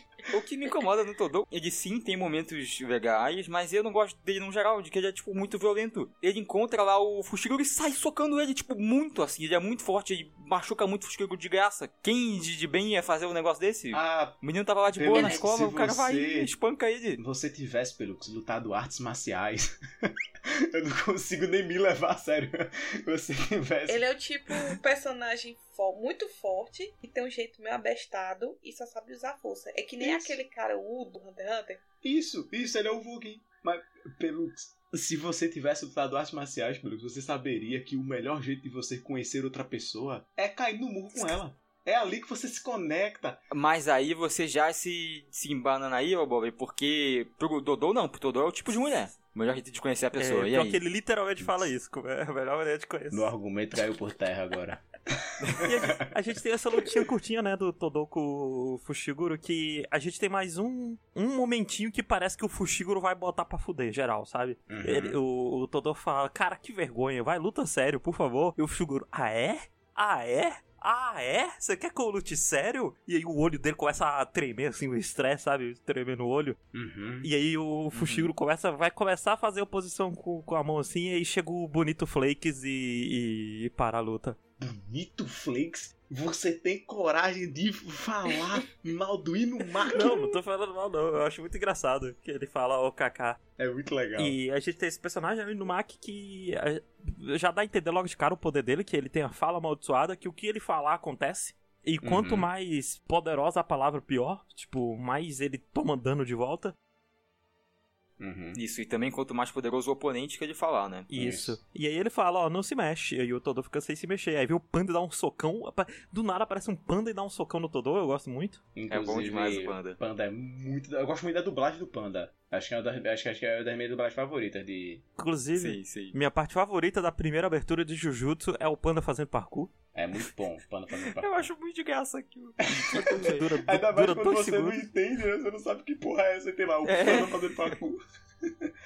E a gente também é apresentado pra Mai, né? Que é essa menina do revólver, que é a irmã da Maki, que é do segundo ano também, que é. Maki essa, que é, acho que é a melhor personagem feminina que eu vejo em um shonen. Em... Eu acho que eu não consigo pensar numa personagem feminina melhor em shonen, assim, um bom tempo atrás. E elas são irmãs, né? eu A Maki. ela também demais. É, elas são duas do clã Zenin. Isso, que é- a gente vai comentar mais pra frente. E. A gente não é tão apresentado o conceito dos poderes dela agora, né? Mas a gente vai ser apresentado depois. Mas basicamente a menina do revólver tem um revólver, esse é o poder dela. Ela É. tem um revólver e ela dá tiro nas pessoas. E ela enche a Nobara de tiro. Mas duas coisas desse combate aí da Nobara e da Mai é que um, não mostra nada, né? Foca muito lá no Fushiguro e no Todou. E dois, a roupa da Nobara tá cheia de buraco, ela tá machucada, mas ela não tá com buraco. É, Tanto que a Mai fala, na próxima vez esses buracos vão estar em você, não na roupa. Eu não sei como é que isso é possível, mano. Ela venceu a Nobara ali. Porque É, é que- ela conseguiu proteger com maldição pelo o corpo dela, É. mas não protegeu a roupa. Isso, é que a ideia é que as balas dela não são. Não é só uma De verdade, bala né, normal. não é? Ah, não, de ver... não sei se é de... de verdade é, elas existem, elas não são feitas de energia, né? Sim, não, mas Uhum. tipo, não é meio que de borracha, sei lá, não é bala Isso. pra matar. É que Isso. é uma bala com energia amaldiçoada. E aí só rasga a roupa dela e é por isso que a Nobara fica brava, inclusive, dá um mata-leão nela. Mas aí a gente é cortado e a gente vai pro outro aqui. Isso sim é um mini arco, né? Que é o, o Itadori e o Nanami investigando lá umas mortes. É meio que um, um estágio do Itadori. Isso. Meio que uma missão do Itadori pra ele ver como é que funciona uma investigação. E aí, Nanami é a segunda melhor dublagem de Jujutsu, eu acho. Gosto muito da voz de Nanami. Gosto muito do, do tom dele, assim. Ele fica sempre nesse tom. E pá, e ele, tipo, gosto muito dele, que ele era um cara que ele era dos business, assim. Ele fez, velho, quer saber, meu irmão? Foda-se essa merda. Eu vou é matar espírito. Nanami, que era esse cara que era colega do Gojo, né? Na época que o Gojo tava estudando. Eles estudaram junto, pelo que eu entendi. Isso. Isso, eu só quero voltar um pouquinho, porque antes de começar esse arco, tem uma cena que o Gojo vai lá conversar com o chefe de Kyoto, né? E aí nessa cena em que eles falam que o nível dos poderes está subindo muito, tanto das maldições, porque eu acho que é a primeira vez, ou é raro, maldições como o jogo e a Hanami aparecerem, né? Que são maldições muito fortes e que pensam e que falam, são quase seres humanos. Uhum. E que os alunos também estão ficando mais fortes, né? Isso, O Todo, o Itadori, o Fushiro, uma galera que tá ficando muito forte. Então tá, tipo, começando uma nova era pro Jujutsu. isso. E mais uma vez ele reforça aquela ideia de que os conceitos dos conservadores lá, as práticas deles, têm que mudar. Não, e ele comenta também que tudo isso por causa do Sukuna também, não é? É, quando também tá envolvido em tudo isso, nessa nova era. Uhum. E também que rolou um ataque terrorista, né? Do ano passado, do Getou. Que eu acho que ele fica muito vago assim, mas eu acho que ele era tipo um aluno da escola antes e que agora ele tá com as maldições, que é o cara da cicatriz na testa. É, então, é, Isso. é bem, bem, bem vago. Aparentemente ele, ele É. fez alguma trairagem lá e fugiu e trocou de lado. É o- isso que a gente sabe, basicamente. É. E foi nesse ataque que o Todou tava lá, né? Ele pediu, tô com cinco maldições e uma maldição especial, e só usou um encantamento na especial. Que é tipo uma lenda Uma que coisa que eu gosto de, de Jujutsu também é que tem muita coisa de Jujutsu que, tipo assim, são Já consequências aconteceu. de histórias que já aconteceram isso. Que é, Uhum. por exemplo, a gente vai ter o filme agora, que vai ser o filme do capítulo zero, né? Aham. Que, pra quem não sabe, o capítulo zero, na verdade, são quatro capítulos, é 0.1, 0.2, 0.3, 0.4, enfim. E aí vai ter o filme dele. E ele conta uma história que aconteceu um ano antes dos acontecimentos de Jujutsu. E, tipo, consequências dessas coisas que aconteceram estão reverberando na história de Jujutsu, assim, eu acho isso muito da hora, sabe? Inclusive, o, o cara do capítulo zero aparece na abertura, né? Na quando ele apareceu, eu deduzi que era ele. Uhum. Que era o aluno do intercâmbio. Assim, porque eles mencionam um aluno do intercâmbio e aparece um moleque na abertura que não aparece em nenhum outro momento e ele tá com roupa de intercâmbio. Isso. É, e o pessoal, inclusive, gosta muito dele, tem muito interesse por ele, porque eu lembro que quando chega o pessoal de Kyoto lá, eles falam, ah, e o fulano de tal, que eu esqueci o nome dele, tá aí? A Uhum. gente lutar com ele e tal, aí, aí quando percebem que ele não tá, tipo, cai o interesse em lutar com o Tecton. É, e ele é o cara que tá, no, tá resolvendo bronca lá fora. Mas Isso. bem, voltando, a gente tá com o Nanami e o Nanami vai meio que dar um, um dia de estágio ali pro Itadori. Eles vão investigar umas mortes que rolaram no cinema e tudo mais. E aí a gente aparece algumas outras amaldições. E a gente é apresentado pro, pro poder do. pro encantamento do Nanami. Que eu acho que é um, um pouquinho mal explicado. Eu acho que tinha que dar mais detalhe. É, eu boiei um pouco também. Como assim tem que dar mais detalhes, gente? Tá, tá claro ali. O, o encantamento dele basicamente é: ele pega uma parte do corpo do bicho, divide em sete partes, e aí ele tem que bater na terceira. Hum. É, um, dois, três, ele tem que bater nessa terceira. E se ele bater nessa terceira, ele dá tipo um, o dobro de dano. Ele dá um dano crítico nas palavras Isso. dele.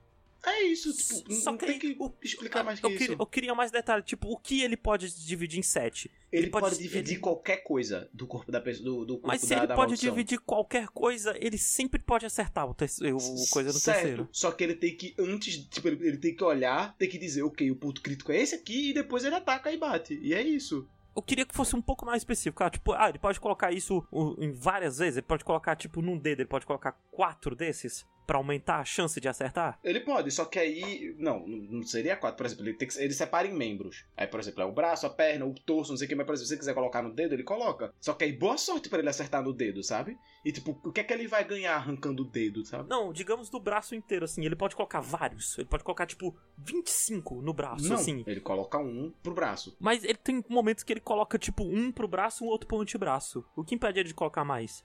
Eu não sei se ele coloca um pro braço outro pro outro braço, não, mas tudo bem. Não, acho que quando ele vê um bicho correndo de quatro, ele coloca um no Hum. braço, um outro no antebraço e corta os dois. Não, Acho que é bom senso. É isso que separa ele de poder colocar mais. É você ver. Ok, isso aqui é uma linha reta, não tem dobra aqui. Ok, é só pode ter esse Não, limite. não, mas ele coloca quando ninguém dobra também, porque o bicho tá lá todo dobrado e ele coloca uma linha reta no negócio curvado. Bom senso, eu acho. Você consegue separar, por exemplo, braço, antebraço. Você consegue dividir o antebraço em outra coisa? Tipo um tetabraço? Não consegue. Sinto Não, muito. aí então não. não vale. É, então. eu- eu- mas eu queria que dissessem isso, sabe? Entendi, eu, queria entendi, que, eu entendi. queria que fosse um pouco mais detalhado. Eu acho que tá muito aberto ainda. Não, não, não acho que seja ruim, mas eu acho que podia ser melhor. Só Uhum. isso. Mas bom, nessa luta aí com as maldições randoms lá no telhado do negócio, que é mencionado também um outro pacto que eles fazem, que é o expor a jogada, né? Hum, Isso. Que você sacrifica, tipo, pelo que eu entendi, né, o, o segredo do seu encantamento, você guarda, então você dá uma informação pro inimigo, só que o seu encantamento fica mais forte por causa eu disso. gosto Isso. muito disso. É, ó, é- isso aí não é são muito bom. todos os encantamentos que fazem isso também. Aham. É tipo meio que a predefinição do encantamento da pessoa. Tipo, se eu falar o meu encantamento, ele fica mais forte. Não é todo encantamento que tem isso. Oh, isso é muito bom. Isso é uma desculpa perfeita pra ficar rolando exposição de poder. Sim, É bom demais, né, cara? é, desculpa narrativa pra ter momentos disposição e eu acho isso incrível, assim. Mais uma vez, é um negócio simples e que mega funciona, sabe? E, e ao mesmo tempo não é tão bom quanto Hunter x Hunter. É, é a última vez que eu vou mencionar Hunter x Hunter. Porque no Hunter x Hunter a gente descobre através dos personagens tentando descobrir de forma lógica. Uhum. Só que aí eu imagino que deve dar muito trabalho, né? Colocar pra fazer isso em toda a luta. E aí Mas, essa é uma solução mais fácil, mas mais rápida. Eu imagino que isso deva acontecer É. mais pra frente também. mas, assim, por exemplo, na luta contra a Hanami, o tempo todo o pessoal tá pensando, ok, como é que funciona essa habilidade dela aqui? O que ela tá fazendo? Ah, não, é sabe? isso Tipo, sim. Que ele, acho que ele consegue fazer um, um balanço legal entre, ok, aqui eu vou explicar a habilidade porque o foco não é habilidade, o foco é a luta. E aqui não, aqui eu quero mostrar mais o desenvolvimento do personagem e ele tentando entender o que, é que a pessoa tá fazendo, sabe? Eu quero que o, Uhum. esse, esse seja o foco dessa luta. E eu acho isso muito da hora, a maneira que ele consegue balancear as coisas. Sem ficar, obviamente, um texto genérico solto ali que não tá agregando em nada na história, sabe? E também a gente vê nessa, nessa luta aí no telhado que aquelas maldições não eram maldições, né? Eram corpos transformados. E que aquelas ali eram pessoas. Que foram transformadas naquilo. Isso, e aí o Itadori ele não consegue matar, ele fica nessa, né? De tipo assim, e aí até que ponto eu, eu estou salvando pessoas? Tipo, eu vou ter que matar pessoas para salvar pessoas, sabe? Sim, é, e eu, eu gosto do pessoal meio que tenta confortar ele, né? A, a moça da autópsia, ela fala que Não, aquilo não é mais eles humano. meio que morreram no impacto da transformação, né? Uhum. Então eles estavam mortos, não tinha mais salvação, pelo menos eles não conhecem nenhuma. Sim, sim. E tipo, ele é só um garoto também, né? Então, tipo, tá, você- o pessoal entende ele tá assim, sabe? Ele tá com esse pensamento e tudo mais. O Nanami mesmo respeita, sabe? Esse pensamento dele e tudo mais. Sim. E também nessa luta que o Itadori usa o punho divergente, né? A técnica que ele aprendeu aí de que quando ele soca, ele bate primeiro e depois chega a carga de energia amaldiçoada, dá tipo um segundo Inclusive, eu acho isso, Isso é um conceito tão legal, assim. Não é? Eu É. gosto tanto dessa ideia. E é a jogada fora tão rápido. Pois é, eu acho esquisito porque o Gojo corta pro treinamento deles e o Gojo fala que é uma arma secreta dele, que é bom isso, porque, sei lá, o cara vai ficar desarmado com um soco ou dar um dano duplo, não lembro o que, que é. Hum. Mas depois isso é como se fosse ruim. É, não, enfim. mas eu acho que é muito o autor mudou de ideia só. Eu acho que é muito isso. Eu não acho que seja muito o autor mudou de ideia, não. Porque. Vamos deixar isso mais pra frente, vamos deixar pra quando a gente vai falando do mais com foco do. Da luta que vai rolar depois. Beleza. Mas bem, é aqui que rola a explicação, né, da origem da, das maldições dos espíritos amaldiçoados nível especial. Que o, o Barrito tá conversando com o Junpei, dando um monte de ideia errada pro Junpei, e falando que, Isso. ah, nós espíritos amaldiçoados surgimos do medo das pessoas. A pessoa tem medo de vulcão, surge lá o menino cabeça de vulcão. A pessoa tem Uhum. medo da natureza, surge a menina lá na natureza. Ah, tem medo de, do, de tsunami, surge a maldição do oceano, e coisas assim. E aí ele pergunta, ah, e você? Você é o medo que os humanos têm de quê? E ele fala, eu sou o medo que os humanos têm de outros humanos. E eu acho Que isso da muito hora, né? bom. Era isso, é muito bom. Eu, eu odeio o personagem do Marrito, não gosto da- do que ele é, mas eu gosto desse conceito da existência dele. Eu gosto dele. Fazer o quê? Assim, a não ser que ele seja melhor trabalhado, mas por enquanto eu odeio ele, assim. É até porque ele é uma criança, né? Agora, aparentemente, ele existe há meses, no máximo.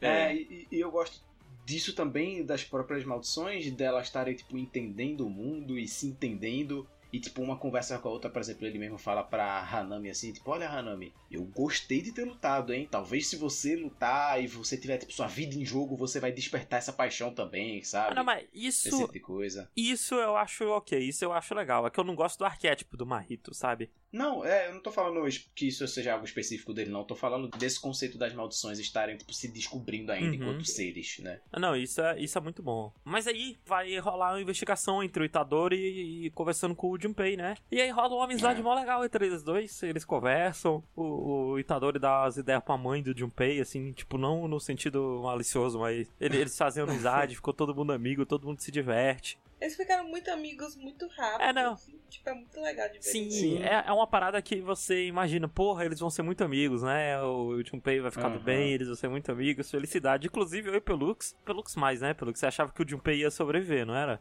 É, eu achei que naquela cena que ele morre, eu falei, putz, ele não morreu de verdade, né? Que pena que é a abertura da spoiler que ele vai se juntar depois. Eu não entendi que era uma bait na hora. Depois que passou vários episódios, eu falei, não, beleza, acho que agora ele morreu mesmo. Também fiquei muito triste porque eu achava que ele ia voltar. Eu quero muito saber a reação de vocês, o que é que vocês acharam, porque, tipo assim, quando lançou esse episódio, eu já tava muito na frente do mangá já, eu já, eu já tinha passado por esse sentimento já de caralho, o Pirra morreu! E eu, eu, eu, eu- foi, uma, foi uma das coisas isso que, inclusive, eu senti falta de estar acompanhando junto com todo mundo, assim, porque quando ele morreu, todo mundo no Twitter ficou incrédulo, tipo, meu Deus, como assim? Morreu esse? Eu queria saber vocês. só explicando o que chega até esse ponto. O Marrito dá ideia errada pro Junpei. O Junpei sofria muito bullying. O Marrito dá poderes pro Junpei pro Junpei se vingar. E aí o Marrito mata a mãe dele, a mãe do Junpei. Pra culpar. O Marrito coloca um dedo do, do Sukuna na casa do, do Junpei, que atrai maldições que acaba matando a mãe dele. É. E aí o Junpei acha que foi o, o pessoal que fez bullying com ele, ele vai lá matar todo mundo. E aí o Itadori chega pra salvar, né? Isso. Eu gosto muito, inclusive, quando o Itadori chega, ele abre a porta, assim, olha pro Junpei e fala: O que você tá fazendo? E, tipo, que porra é essa, caralho? É, É porque ele não sabe, né, da mãe dele que morreu. Uhum. Ele só vai saber depois. Aí ele, eles brigam e tudo mais, tá, tá, tá. E aí o Marrito chega quando eles estão brigando lá. Ele fala, ô, o que é que tá acontecendo? Quero participar da brincadeira também. E aí, o Marrito mata o Junpei, assim, daquela maneira horrível, transformando num bicho horrível. Tem um outro momento que eu gosto muito, que é o Junpei ainda pede ajuda, né? Porque ele tem um pouco de consciência dele, mesmo tendo morrido. E o Itadori fica desesperado e ele começa a pedir ajuda pro Sukuna. Tipo, Sukuna, por favor, me ajuda, eu faço qualquer coisa. E o Sukuna fala, não. E os dois começam a rir. Começa a rir dele. Caraca, isso é muito bom. É muito bom, é muito bom. Mas vai, vai, me fala, como é que foi a reação de vocês quando ele morreu, velho? Eu fiquei muito triste, de verdade. eu fiquei, eu não, eu não, eu não acredito, eu fiquei em negação. Eu não acredito, eu não acredito, eu não acredito. Eu jurando que ele ia se juntar ao pessoal. Ia ser uma bonita né? amizade. Mas fui iludida por uma abertura. Eu não gostava muito dele, não. Então eu não Eu senti gostava. muita coisa, assim. Que absurdo, velho. Eu só, eu só fiquei, tipo, eu fui enganado pela abertura, mas eu não senti muita falta dele, não. Porra, eu, eu, eu, eu simpatizei tanto com ele quando ele tá lá com. Na conversa que ele tem com o Itadori pouco antes dele morrer mesmo, né? Tá os dois lá e o Itadori entende a dor dele e fala: Porra, vamos junto, eu, eu quero te ajudar, tipo, eu não vou apagar tua dor nem nada, mas vamos. Eu tô aqui contigo, pô. Tipo, vamos nessa, sabe? Você não tá sozinho e, tipo, porra, é tão bom essa parte. Não, e eu fiquei um pouco surpreso porque eu não achei que ele ia ter coragem, né? Principalmente saindo de Boku no Hero, que é um mangá covarde pra caralho, em relação a matar personagem importante. Eu não achava que ele ia morrer assim por um tempo, mas eu não fiquei surpreso, né? Porque eu, eu já imaginei que a abertura era bait, sabe? Eu até comentei com o Pelux que não, acho que ele morreu mesmo. A abertura era só um baitzinho pra gente achar que ele não tinha morrido. Mas eu fiquei, mais do que triste, eu fiquei feliz que o mangá teve coragem de fazer isso, o anime, aliás, Uhum. sabe? De matar esse personagem, construir ele durante alguns episódios, é, dar dica que ele ia se juntar pro, pra trupe principal e aí matar ele. Inclusive, é uma das coisas que eu gosto muito de Jujutsu. Eu acho o Jujutsu um, um anime e um mangá muito corajoso, assim. Muitas vezes você vai na expectativa de que vai acontecer o clichê shonenzão e ele quebra o clichê shonenzão, Uhum. sabe? Tipo, ele fala, olha, isso aqui não é um clichê, isso aqui não é um shonen clichê, sabe? E ele quebra isso e esse foi um, um belo exemplo disso que eu gostei muito, não, muito, então, muito, a- muito pra mim aconteceu. ele ainda não quebrou isso, pra mim ele tipo rachou só. Uhum, Pra uhum, mim ele vai quebrar isso se algum dos alunos morrerem. Uhum. Sabe? Tipo, seu Itadori, o, o Bonito Flakes, o Todô, a Nobara, qualquer um desses aí morrer. Se algum Uhum. desses morrer, aí eu vou ficar tipo, caralho, porra, é- olha aí, que realmente. A menina do, do guarda da vassoura vai estar voando, vai cair um raio nela, ela vai morrer fritada assim ao vivo. E pronto. Aí quebrou os paradigmas, brother. Mas. Bem, acontece isso, o Itadori. Primeiro, o Itadori fica puto. O Itadori fala: Eu vou te matar. Eu vou te É esrigaçar. muito bom, né, cara? Aquele take que é ele, tipo, só com sombra assim em volta, e ele narrando por cima que ele nem acredita no que ele falou, porque aquelas palavras vieram do fundo do âmago dele. Uhum. Mas ele falou, eu vou te matar. E aí ele vai pra cima e vai pra cima socando e você já tá com muita raiva do Marrito, né? E é muito bom quanto o Marrito ele tá lá todo garoto, todo se achando do jeito do Marrito, ele percebe que se machuca. É, O nariz é de sangue, né? Ele percebe que o Itadori dá dano nele. porque o fato do Itadori ser o receptáculo do Sukuna faz com que o Itadori já tenha noção da alma dele. Sim, E por isso ele é imune à transformação do Marrito, né? Que é o golpe mais forte do Marrito, né? Que o Marrito poderia simplesmente tocar na pessoa e transformar ela, ou no caso da luta dele contra o Nanami, que a gente acabou até pulando, que os dois lutaram no esgoto e tudo mais, porque não é tão relevante assim. Mas na luta do Nanami contra ele, a gente vê que ele é imune praticamente a golpes, né? Porque enquanto ele tiver noção da alma dele, enquanto a alma dele estiver viva, ou seja, sobre o que seja do corpo dele, ele vai sempre ter a alma dele viva, ele consegue se regenerar. Porque ele apresenta o conceito de que não é a alma que tem o formato do corpo, e sim o contrário, né? O corpo tem o formato da alma, É. e o que ele faz é isso, ele mexe na alma das pessoas. e aí ele consegue mexer na própria alma também.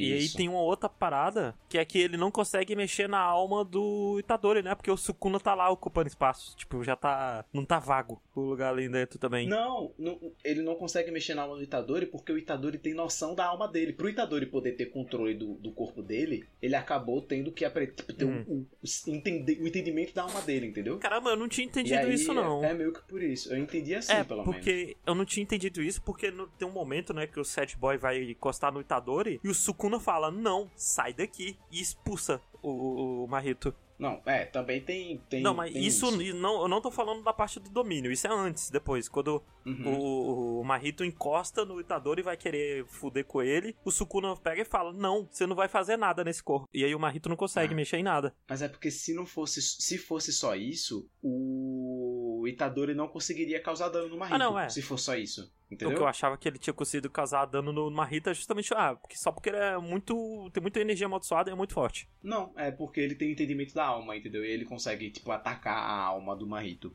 Enfim. Pelo menos foi o que eu entendi, né? Não sei. O, e aí a gente tem essa luta, né? Que é o Itadori e o Nanami contra o, o Sad Boy. O que, que vocês acham dessa luta? Fê, você. Ah, eu gosto muito, porque eu, tam- eu também não gosto do Marita. Uhum. Aí, pra mim, por mais porrada que desse nele, pra mim eu tava satisfeita pra vingar a morte do, do GT. É muito assustador esse poder do Marrito, né? De que eles não sabem como reverter. Sim. Ele encostou Sim. alguém e transformou não, e acho essa que nem pessoa tem como tem morrer reverter. agora. E aí tem aquela parte que ele joga três crianças pra cima do Itadori, né? Uhum. Que ele transformou. Inclusive, eu acho muito bem animada a parte que ele corre assim das crianças, aí ele vai pular, Ah, e a não. criança agarra É, dele eu lembro cai, quando assim. eu é. e o Pelux estava assistindo, né? Um momentinho mó bestinha, mó rapidinho assim, é muito bem animado. A gente ficou, eita. Sim. Mas e aí que o. Essa é a primeira vez, né, que o Itadori. Assim, que ele vai consciente e mata alguém, né? Porque ele Uhum. tinha matado a galera lá no telhado, nessa de sabendo que era um. Mas nem mostra assim, ele matando. Tipo, É, é fora de tela. o Nanami tá lutando lá com o, com o Marito, né? Aí o Marito pega e fala: Ah, ele não vai ter coragem de matar. E aí o Itadori chega, já matou todo mundo, já tá voltando pra briga.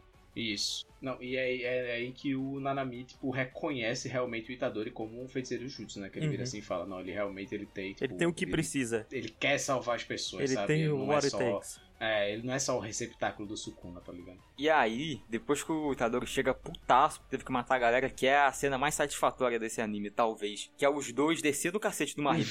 ele não consegue se mexer, não consegue mudar a forma da alma, não consegue defender nada. É, só porque os dois tem essa parada muito. de que o Marito é muito menos experiente do que eles dois, sabe? Tu- tudo que o Marito tenta Uhum. fazer não funciona neles dois, que eles conseguem defender, esquivar, sabe? Porque eles estão acostumados com luta. E aí o Marito tá perdendo essa luta, basicamente. Ele tá se fudendo. E aí o Marito, no momento de desespero, ele vai e abre o domínio dele, né? E ele prende o Nanami. que né? é... Puta que pariu, Visualmente que é muito irado.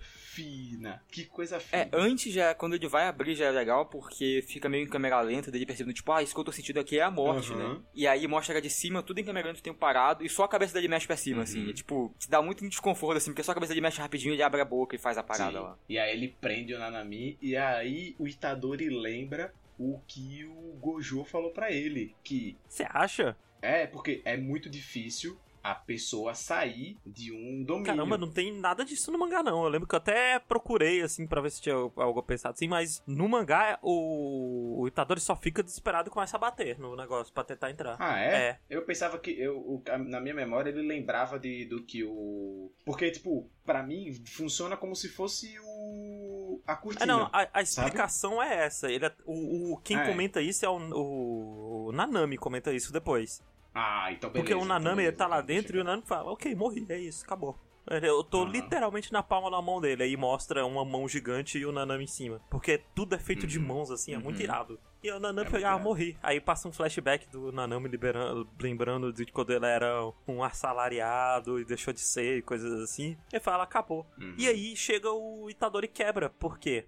O Nanami explica: Ah, é mesmo, né? O- Um domínio é muito difícil de sair, mas é fácil de entrar. Porque. Porque Ninguém quer entrar em só domínio. dá benefício pro oponente. Tipo, não tem benefício nenhum de você entrar no domínio de alguém. Isso, só que. Quando o Itadori entra, né? O, Su- o Sukuna entra junto. E o Sukuna pega e fala: Ô, sai daqui. Eu não quero. Já tinha te avisado antes, É. agora acabou. Agora acabou. Não quero você relando em, que- em mim nunca mais. E aí o Sukuna mexe um dedinho assim. Uh, e corta o, o, o Marrito, inclusive com uma cena muito bizarra, porque o sangue, por algum motivo, é, É. um 3Dzão, assim, grosso. E, e ele, tipo, se debatendo lado assim, um boneco em 3D também. É, Tem- é um, é um pouco estranho, não vou mentir. Mas o Marrito foge e acaba essa partezinha, assim. De novo, cara, o vilão foi derrotado numa luta final de arco grande, o vilão vai e foge. Me incomoda Assim, muito Eu isso. acho que o Marrito podia ter morrido ali, seria mais legal se ele tivesse morrido. Teria, eu também acho. Eu sei que ele vai ser um dos vilões principais que vai mais influenciar no É, futuro, eu, né? Eu acho que não, porque eu quero muito ver o, o ódio do, do Itadori fervendo pra cima dele, sabe? Tipo, ele foi a primeira pessoa que o Itadori virou assim e fala, eu quero matar ele, sabe? Ele é um personagem muito importante pra ter morrido agora, eu acho. Eu acho que, tipo É. assim, talvez o cara do vulcão lá deveria ter morrido naquela hora, e tudo bem. Mas eu acho que o Marrito fugir agora é importante pro desenvolvimento do Itadori, sabe? E da história também, sabe? Tipo, o- o- com a fuga do Marrita, quando ele volta lá, ele vira assim e fala: Porra, quase morri agora, isso aqui que é luta, isso aqui que é isso. Ele fala pros outros espíritos assim, tipo, velho, vocês têm que sentir isso aqui, sabe? E aí é quando a, a Hanami vai e pensa nisso também, né? Tipo, ok, talvez lutar seja uma boa. É, sim, sim. Mas acaba esse arco, eles fogem, Itadori volta, e aí a gente volta pra, pro foco escolar, né? E tem um momento que eu acho bem engraçado, porque o Gojo e o Itadori querem dar um susto em todo mundo. Quer mostrar que o Itadori tá vivo, sabe? Ô, vou mostrar que o Itadori tá vivo, vou fazer uma surpresa, vou deixar todo mundo em choque. Aí ele Isso. entra, numa, sei lá, num, num coisa de Frozen iogurte, sabe? Num, num carrinho daqueles, leva lá e o Itadori sai. Tadã! E aí ninguém dá uma foto. E eu acho muito engraçado eles decepcionados, o Gojo e o Itadori. Uhum. Eles olham assim, tipo.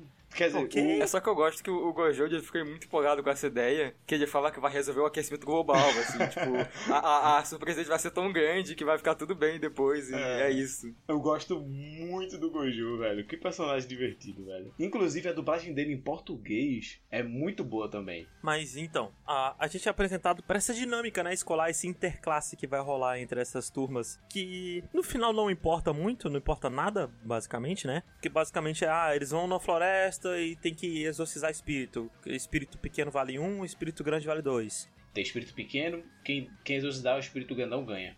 Se eu não É. me engano. Mas assim, meio que foda-se, né? Porque acaba não sendo sobre isso, né? Porque meio que o professor, né? O tutor da outra turma, do, do outro lugar, colocou uma ordem secreta pra matar o Itadori. Isso, o Tengen. Porque ele acha que tem que matar o Itadori o quanto antes, porque ele acha que o Itadori não vai tancar o Sukuna. Ele quer Isso. matar ele o quanto antes, porque é, é errado. Até porque na cabeça dele, o Itadori é uma maldição É. tem esse conceito também. Então, basicamente, essa outra turma quase inteira vai tentar matar o Itadori. Não porque eles são filhos da puta, mas porque o tutor mandou e eles eles estão seguindo a mesma linha lógica. Todos menos quem? Eu pergunto a vocês. Todos menos quem? Dos dois. Que dois? A Miwa, a menina de da katana, de Não, cabelo azul. ela vai sim. Ela falou que não queria, mas ela foi na onda. Ela foi na onda. O único que não foi na onda foi o Homem Sancto. O único Homem Sancto. Que é o que chega mais perto de matar o Itadori. A gente vai falar Que é disso agora. tudo. É, porque É essa luta, né? Mas foi porque ele quis. Não foi porque os outros mandaram, não. Não foi por corrupção, não. Foi por vontade. Porque basicamente, gente, todo mundo vai se separar e vai surgir uma série de X1. É quase um arco de torneio, só que acontecendo ao mesmo tempo as lutas. Isso. E a primeira luta que a gente tem é do Itadori contra o Todou. Que. é, a- eles pegam e falam: Ó, quem é o nosso boneco mais forte fisicamente aqui? Aí o pessoal fala: É o Itadori. Então, Itadori, você luta contra o Todou.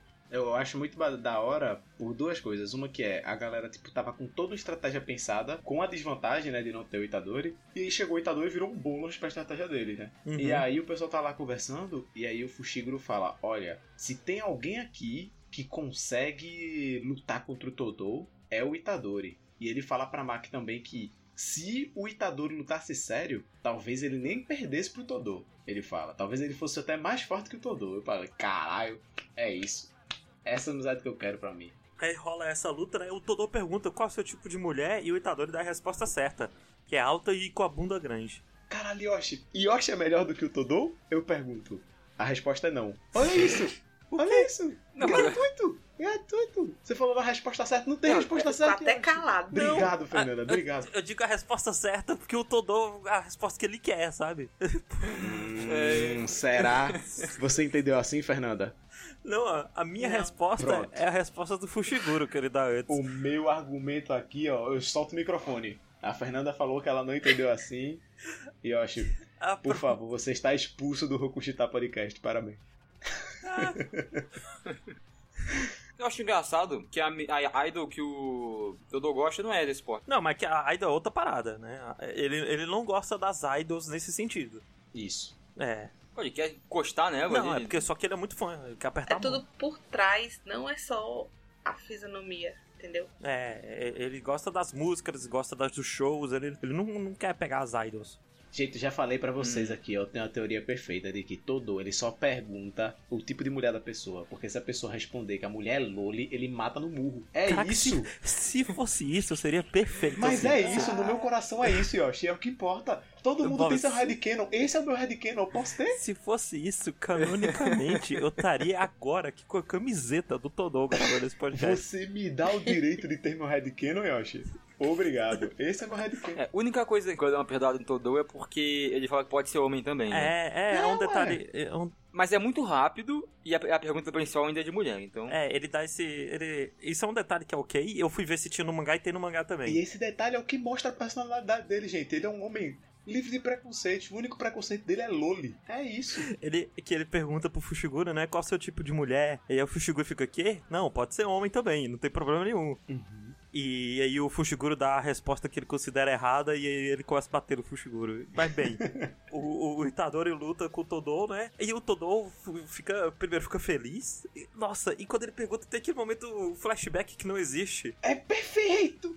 Ele constrói toda uma relação já de amizade, histórias que eles já viveram juntos. Como eu amo! Isso é legal, isso é legal. No anime é muito mais longo que no mangá, esse flashback. É muito bom eles, eles no colégio. E aí o, Não, isso, isso é muito o bom, isso é muito bom. quer, ele ele- quer se declarar pra menina. E aí o Itadori vira e fala: Não, você vai acabar se magoando. Ele, mas se eu me magoar, você vai estar aqui ao meu lado. Tipo, é isso, porra! Não, isso é muito bom, realmente. Isso é muito bom. Ele, depois disso, ele seria meu personagem favorito se não fosse essa parada de perguntar o tipo Ele é de meu mulher. personagem favorito. É isto. Eu amo Todô. Porque isso é muito bom mesmo. Fê, o que você achou? Ah, não. Não. Que absurdo, Fê, não. Você tem, que, você tem que me permitir gostar do Todô, senão eu vou me sentir mal de Não, gostar tá dele. permitido. Ah, então beleza. Tá permitido, Não, é isso, pode né? Tá gostar. permite tu ter mau gosto. Você não venha, não.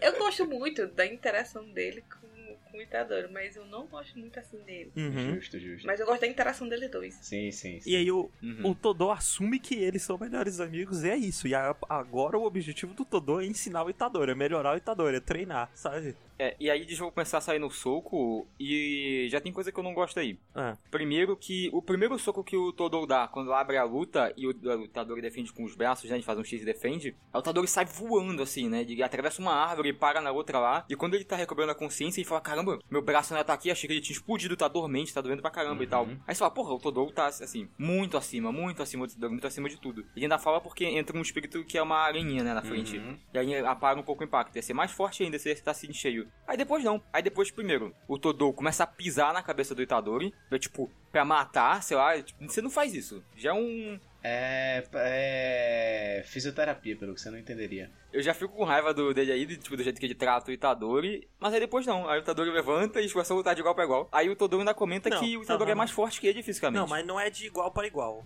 Não, não é de igual para igual. Não. O Todô, ele tá se segurando muito que ele quer ensinar o Itadori a lutar. Sim. Isso, e é justamente Mas essa ele- parada toda, porque quando ele vê que o Itadori levanta e que ele tá com força de vontade ainda, ele fala, ok, ó, esse moleque aqui tem É potencial. E aí é quando ele começa, tipo, se segurar pra aproveitar a luta e ensinar ele, porque depois ele percebe quando o Itadori dá o golpe com tudo, que o golpe dele, na, na opinião do Todo, tá errado. Que no caso é o impacto duplo lá, né? Que ele fala, não, ó, você tem esse impacto aqui que é coisa linda. Por que, que você não dá ele na hora? Vamos, vamos aprender a dar na hora, porque isso aqui é, vi é, mal- é vício, vício, é vício errado. Isso aqui não tá É, certo. aí ele começa a dar mó filosofia, né? De que é, eles são junto com a natureza e o mundo, a energia amaldiçoada. Pô, e é Que na verdade é errado você pensar que ela sai do É umbigo. muito da hora esse, esse papo todo, inclusive, né? É muito legal ele falando que, tipo, não, não existe um núcleo da energia amaldiçoada, né? A energia amaldiçoada está no seu corpo todo, está em tudo a energia amaldiçoada. Ela está no seu corpo todo o tempo todo. É muito da hora. Mas assim, eu fiquei muito triste porque eu achava o punho divergente tinha muito mais potencial de ser da hora do que o que o que ele vira acaba se tornando depois. É. Ah, sei lá, tipo, eu gosto da transformação e eu não acho que uma coisa tira a outra, não. Eu acho que não impede ele de usar o punho divergente, não. Cara, É porque, teoricamente, o Kokuzen, né, ele é o oposto do punho divergente, né? Ele é a energia saindo na hora, mesmo, Isso. praticamente. E o Punho Divergente saindo com um delay. E o Kokuzen é mais forte. É, o Kokuzen, que no caso, eu odiei eles não terem traduzido no português na legenda lá, de, pra Flash Negro, que é muito bom o termo Flash Negro, Ou Fulgor Negro, né? ou Fulgor Negro, né? Eu prefiro Flash Negro. Que Eu também aí prefiro Flash Negro. ele dá o golpe e a energia amaldiçoada ela vem no, mil, no momento exato que encosta. Encostou no mesmo frame, no mesmo Não, não, milissegundo. não, não é. Não é no, no momento exato. É 0,0007 segundos depois. É um É. trilionésimo de segundo. É um negócio assim que tipo, ele fala. Vem, tipo, Mas é só porque se fosse no exato mesmo instante é- era muito impossível, né? É. E aí vem aí, com isso vem o flash negro. E nesse momento a pessoa, inclusive, tipo, desperta ela. Quando ela consegue dar um flash negro, ela consegue ter um entendimento maior sobre o que é Jujutsu. E, né, e é muito mais forte. Mas eu não acho que uma coisa anula a outra, como eu ia dizendo, porque, por exemplo, ele, ainda pode usar o punho divergente como arma secreta dele. Eu não acho que, tipo, eu acho que o Flash Negro se tornou um outro golpe, tipo, talvez o golpe principal, mas eu acho que ele ainda pode usar o punho divergente como, tipo, uma técnica secreta dele, sabe? Tipo, ele dá o golpe e, tipo, vem um outro impacto. Porque o lance do punho divergente é esse, né? A pessoa, tipo, prepara, recebeu o primeiro impacto, ela relaxa a defesa. No que ela relaxa a defesa, vem o segundo e estraçalha, sabe? E eu acho Uhum. É, tomara. que funciona Mas aí legal. a, a gente volta no Itadori e Todo mais tarde, né? Porque é, eles, eles vão voltar e vão ser mais relevantes mais pra frente. E aí a gente tem uma outra luta, que é o Mekamaru contra o Panda. Que é ó, esse mecha feito de um robô de madeira contra um cara que é literalmente um panda. E o panda começa tomando um tiro, que é muito importante para a luta depois. E... O que vocês acham dessa luta, assim, no geral? Eu gosto, mas ele vai um defeito assim de que desse arco que o personagem vai montando muito com os iguais, eu acho, né? Tipo, os dois alunos não humanos. Aí depois tem as duas meninas que usam espada, os dois meninos sérios lá, os dois caras de shonen. Acaba que fica muito montando de igual para igual com o outro, né? Uhum. Mas eu acho meio chato isso de ser meio igual pra igual também, mas ao mesmo tempo eu acho legal porque é meio que tipo o clichêzão de torneio assim, né, shonen e parará, que eu gosto. E eu gosto muito da luta do Panda com o Mekamaru, porque a gente tem um entendimento maior do Jujutsu com o Panda e com o Mekamaru, né? Tipo, que o Mekamaru, ele é o Mekamaru ali, mas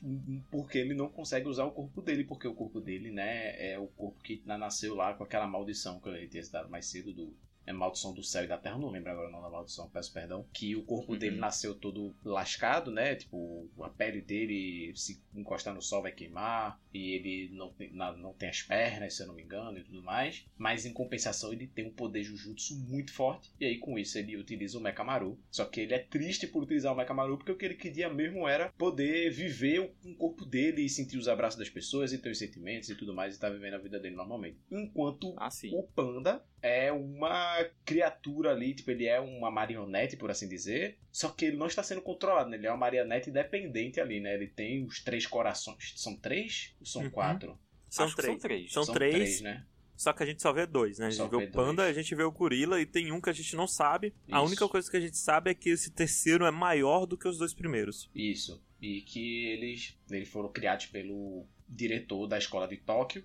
E é isso. E que ele é essa criatura independente e tudo mais. E que ele tá. Ele nem entende muito bem os humanos ali. Ele vive a vida dele no meio deles, mas nem entende muito bem A eles. parada que eu gosto é que eu acho o Panda um cara muito gente boa, Ele é muito da hora. sabe? Tipo, Ah, sim. tem uma hora que o Mekamaru vai dar um laser, né? E o Panda não pode desviar, porque se desviar, pega na menina que tá lá atrás. Uhum. E ele tanca o tiro, ele defende só pra coisar. E eu acho muito bom. E a parte que ele vira. Primeiro, eu gosto muito do design dele, tanto de panda quanto de gorila. Sim. Ele usando a luvinha com um desenhozinho de panda É assim no na mão. É muito bom. É muito bonitinho. Eu acho muito legal. Mas é que essa luta não tem muito mais o que falar, porque é basicamente. Ah, o Mekamaru solta o poder, ele defende. Ah, ele dá um tapa no Mekamaru. É, assim, é o tapa, É. né? Quando ele segura É. o braço do Mekamaru e vem com a mão lá de baixo, assim, a animação mostra o fundo passando rápido. Ah, é. Nossa, é o tapa. Eu também não esqueço isso não, porque também tem toda aquela mecânica de tipo, ah, o Mekamaru ele tá tentando ganhar distância pra ele usar um golpe de longe, eu não posso deixar ele pegar a distância, não sei o que, e ele joga a telha pra distrair e tudo mais, eu acho legal, Ah, acho legal. a não, luta. assim, é, é, é legal, mas é bem simples, sabe? dirigida. Principalmente comparado com as outras, principalmente comparado, por, por exemplo, com essa segunda luta, que é a Miwa, que é a menina pobre que tem uma apaixonada pelo Gojo, e a Maki, né, que é a menina de óculos. Uhum.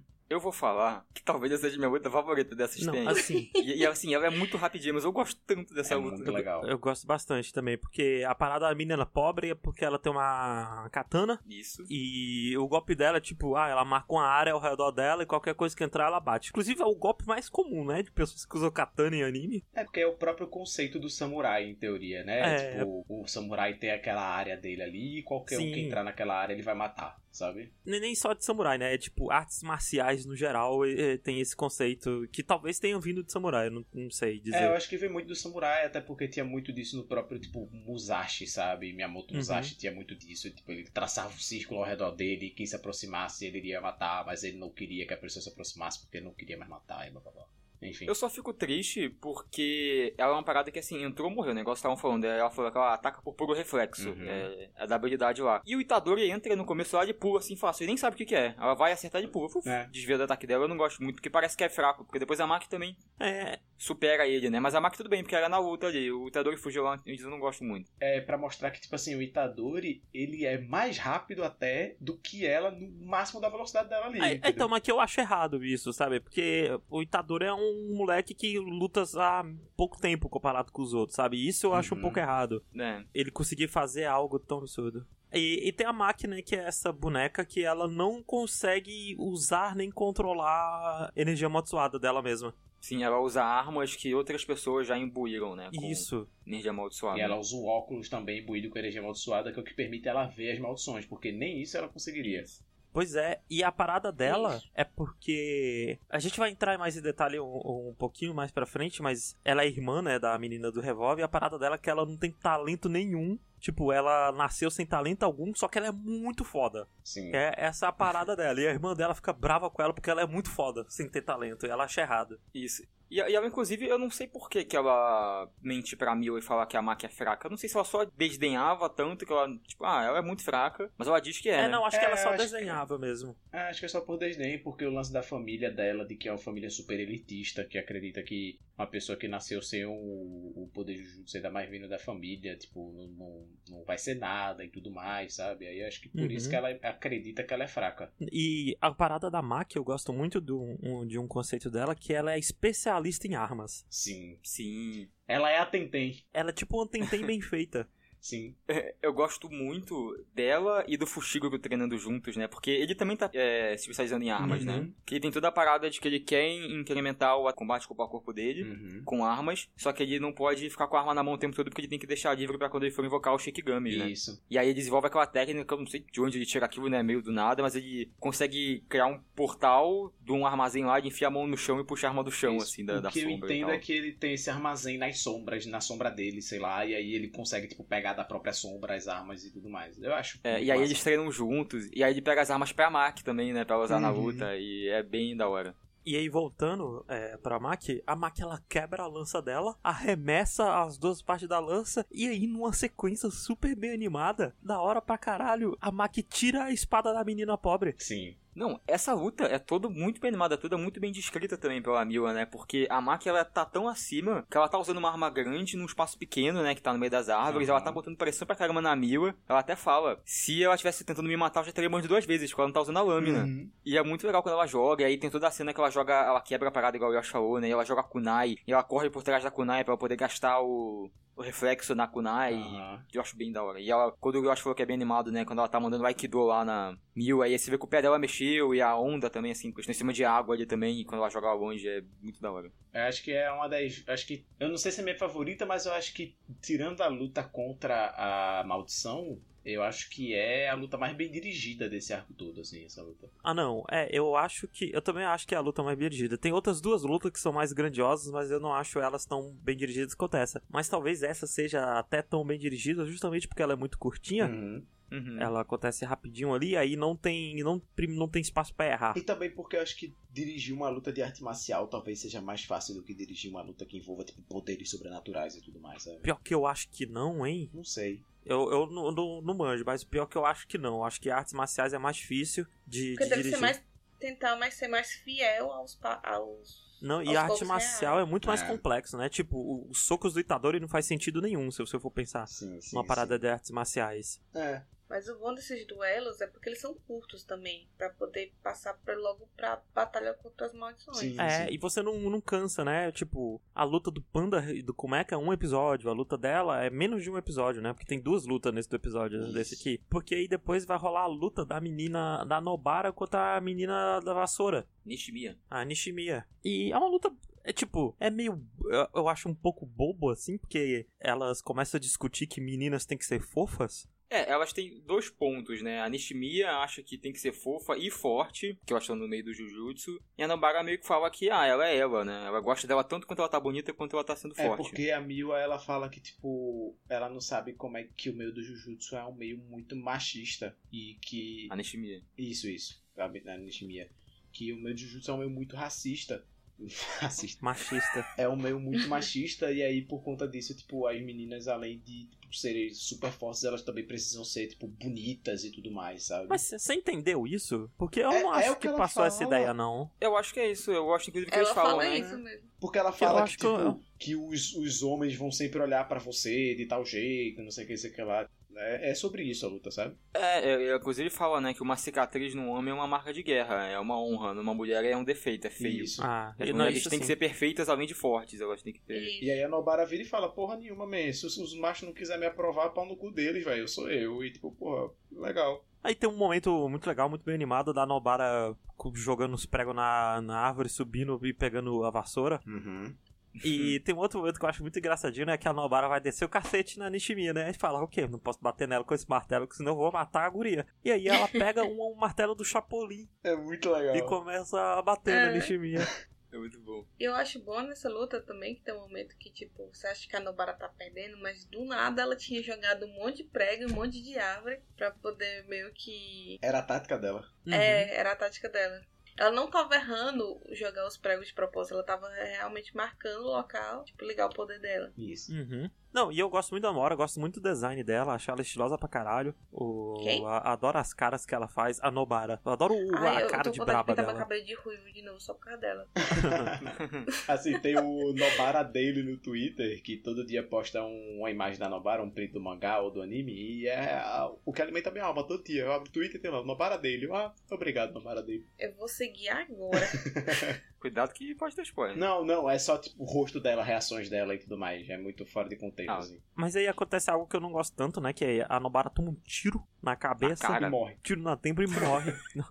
ela toma um tiro e cai lá desmaiada no chão e acabou. A gente não tem mais Nobara o arco inteiro. Não. É, Aí a Maki vem e resolve a, a treta com a outra. E é aqui que a gente pega, né, esse passado Das desse irmãs. clã, né? Como é o nome do clã? Zenitsu? Ne- Zenitsu? Zenin. Zenin. E que a Maki, ela basicamente, ela nasceu sem energia amaldiçoada no Ju- Jujutsu. Ela era meio que esculachada, sabe? Por não ter essa energia. Aí ela pegou e falou, quer saber? Eu vou sair dessa família. Pau no cu de vocês. Só que aí a irmã dela não, não gostou que ela saiu da família. É, porque tem esse lance desse clã, que é tipo um dos três maiores clãs de elite do, do Jujutsu e tal. E eles têm essa linhagem que é muito importante, né? Então as duas irmãs, elas não herdam a linhagem. Isso. Uhum. E aí, tipo, elas não são, não herdaram a nossa linhagem, elas nem são feiticeiras. Então elas não são feiticeiras, elas nem são gente. Uhum. A gente nem trata elas como gente e tal. Sim, aí a Maki sai do clã porque não tá aguentando isso mais, só que a irmã quer sair também, só que ela não tem a mesma determinação da Maki, né? E aí por causa disso ela começa a odiar a Maki, porque a Maki é muito mais foda que ela. Ela fala, porra, você não tem nem energia amaldiçoada, como é que você é mais foda que eu? Sendo Uhum. uma bosta assim como você é. E eu gosto desse conceito e espero que seja muito bem trabalhado, mas aqui ele só é meio que apresentado pra gente. Ah. E tem um momento muito bom que a menina da revólver vai dar um tiro na cara da Maki e a Maki segura a bala com a mão. Ou, top, hein?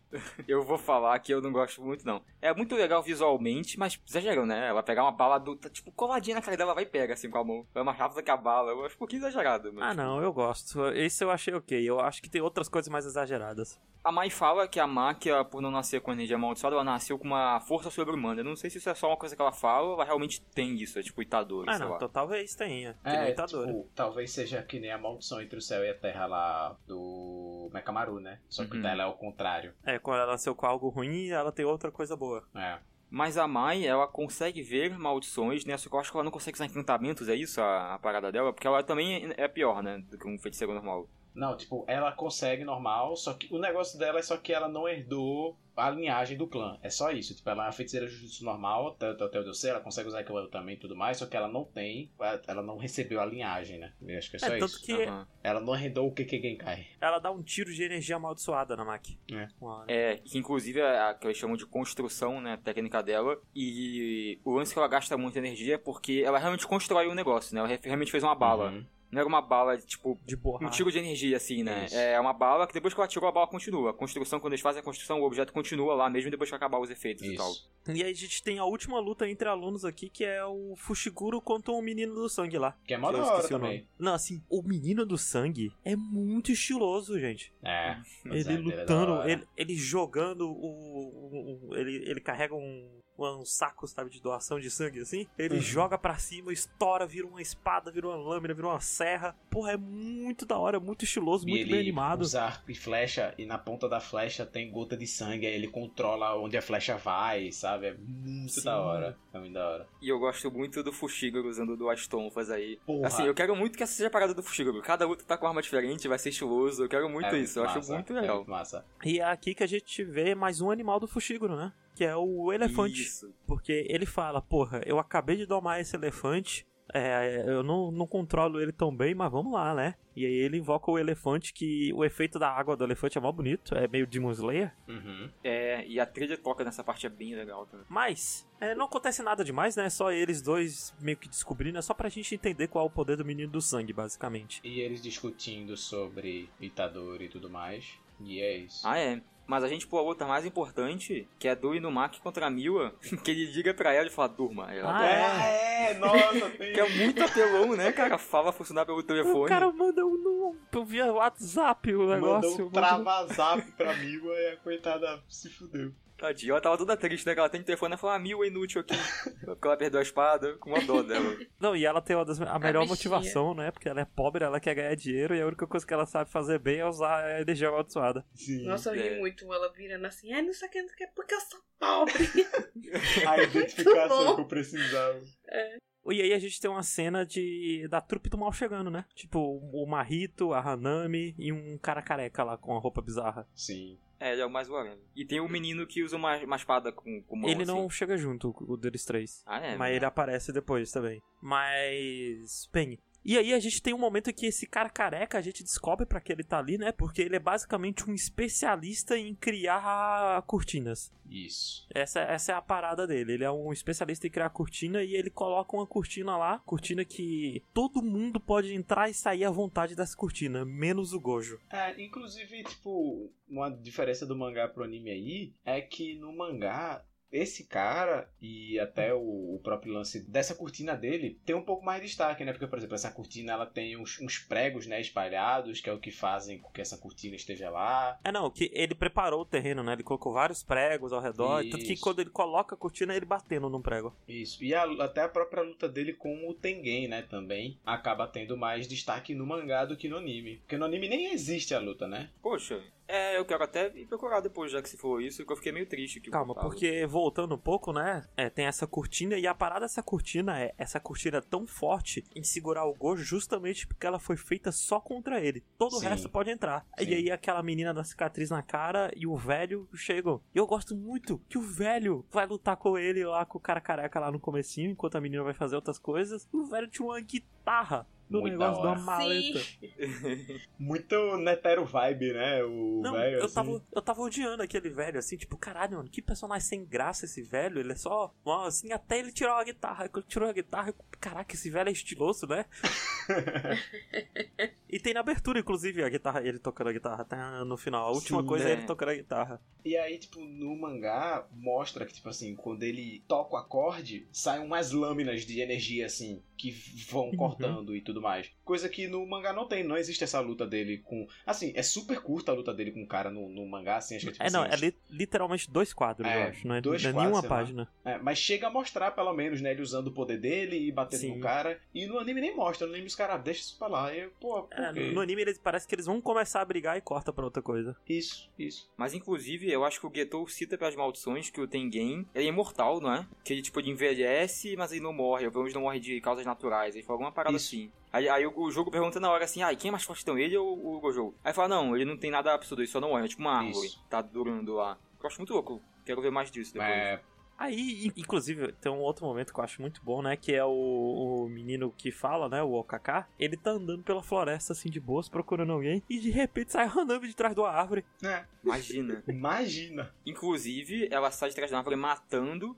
aquele espírito amaldiçoado nível 1, eu acho, semi-primeiro, que o Tengen tinha preparado pra matar o Itadori caso ele vencesse o, o Todou, Isso. né? É, Forma meio com a armadilha dele que ele colocou um bicho mais forte do que deveria, assim. sim. Uhum. E aí ela simplesmente oblitera ele e oblitera também todos os outros, né? Tipo, meio que todas as maldições que tem lá, todas as marcações que tinham no papelzinho lá de cada maldição, todas queimam ao mesmo tempo, assim, né?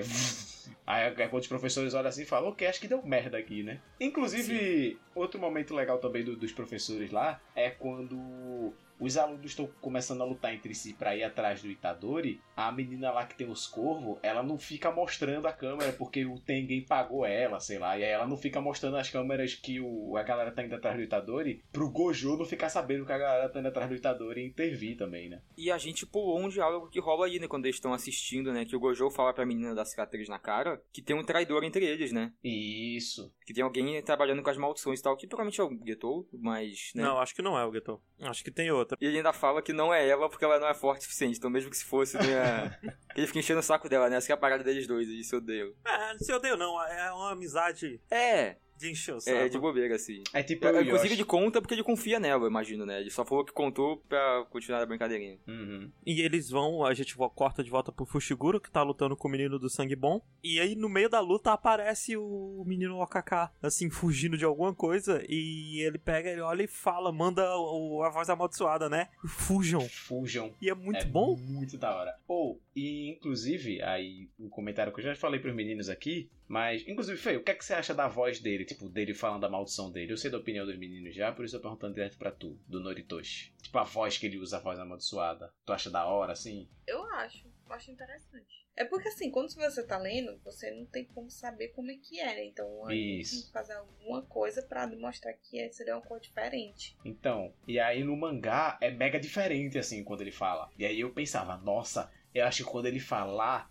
ele deve falar, tipo, porque, e além de ser uns quadros meio grandes, assim, eu pensei que ele mandava, tipo, um- uma voz amaldiçoada Eu tô achando que isso sabe? é coisa do Scan que você lê, porque na Shonen Jump, a única coisa que tem no quadro dele é que o quadro, os balão dele é ao contrário quando ele usa a fala amaldiçoada. É, é preto e a fala é branca. Então, só que a fala é tipo grandona, não é uma fala pequena, não é tipo fujam em minúsculo, sabe? É tipo um fujam grandão. Ou então, todas as outras coisas que ele fala, tipo morra, e aí tá um morra grandão assim, tipo pá. E eu sempre imaginei que quando ele fosse falar, ele ia falar tipo, pô, o Gritando. negócio tá invertido, tá? O balão preto, a fala branca. A fala branca tá grandona. Aí eu pensava que ele ia falar, tipo, sei lá, morra, sabe? Tipo, extravasado, mas não, ele cochicha, tipo, tipo, morra. E aí eu imaginava que o Okaka, quando ele. Não é Okaka o nome dele, porra É o Inumaki. que o Inumaki, quando ele falasse, ele tivesse, tipo, sei lá, uma voz mais da hora, assim. Mas ainda assim eu gosto, eu gosto da voz dele. É só questão de expectativa de leitura e Uhum. realidade. É só que É, você imaginou que era diferente, né? Isso, isso. Mas eu gosto ainda assim. Mas aí eles três começam a lutar em conjunto com a Hanami, inclusive eu acho muito da hora, porque a estratégia deles basicamente é vamos fugir. Aí de vez em quando o Bonito Flakes vira, manda ela ficar parada e o menino de sangue bom dá um porradão. E aí eles Isso. Uhum. saem fugindo de novo. Porque eles estão. O negócio deles é vamos fugir até o Gojo chegar. Porque quando o Gojo chegar, tá tudo certo. A gente só tem que fugir até ele chegar. Eu gosto muito quando a Hanami aparece, o Shiro lembra do relatório que o Gojo fez pra mostrar como é que elas eram, né? Aí tem um desenho mega mal feito, assim, e fala, não, bate com o relatório. É um desenho de uma criança de 3, 4 anos, assim, que fez. E a Hanami revela que, tipo, meio que a motivação dela, né? Porque ela é a- um espírito amaldiçoado na natureza, né? E ela quer matar a humanidade justamente porque a humanidade tá acabando com a natureza. Essa é a parada dela. Isso. E acho que é uma belíssima justifica- justificativa. não, tá é. certíssima. Certo Simples, certa ela e tudo mais. A Hanami, eu tenho vontade que de ela participar do bem no futuro, assim. Eu gosto muito dela. Ela se converter, assim. Eu também gosto muito dela. É. Eu acho ela muito fofa, inclusive. Sim. Eu também gosto muito dela. Aquele mesmo passeio de jutsu que eu tinha falado antes, que eles estão na escola, ela tá de uniformezinho Uhum. de escolar, e aí o queimam a horta dela, ela fica mega Ah. triste. É muito bom. Inclusive, é muito legal você ver também, tipo, vilã que não tá sendo, tipo, mega sexualizada nem nada, né? Nem, nem corpo humano ela tem, sabe? E, tipo, ela é muito da hora. É uma personagem feminina muito forte, muito da hora. Ah, e aí tem aquele momentinho que o Salmão vai lá com a voz amaldiçoada e ele tá zoadaço porque ele tá usando muita palavra já contra ela e ele manda ela pelos ares, né? Voe pelos ares. É muito Pra ela da ser hora essa arremessada. E de novo, né? Eu acho que o Fushiguro ia usar um ataque kamikaze ali de novo, né? Ele tava se preparando, aí o cara chega e fala, não, bota fala, folha de mostarda. Aí ele vai lá e. O Fushiguro tá É. só esperando um momento pra, pra explodir, né? Igual eu acredito. Sim.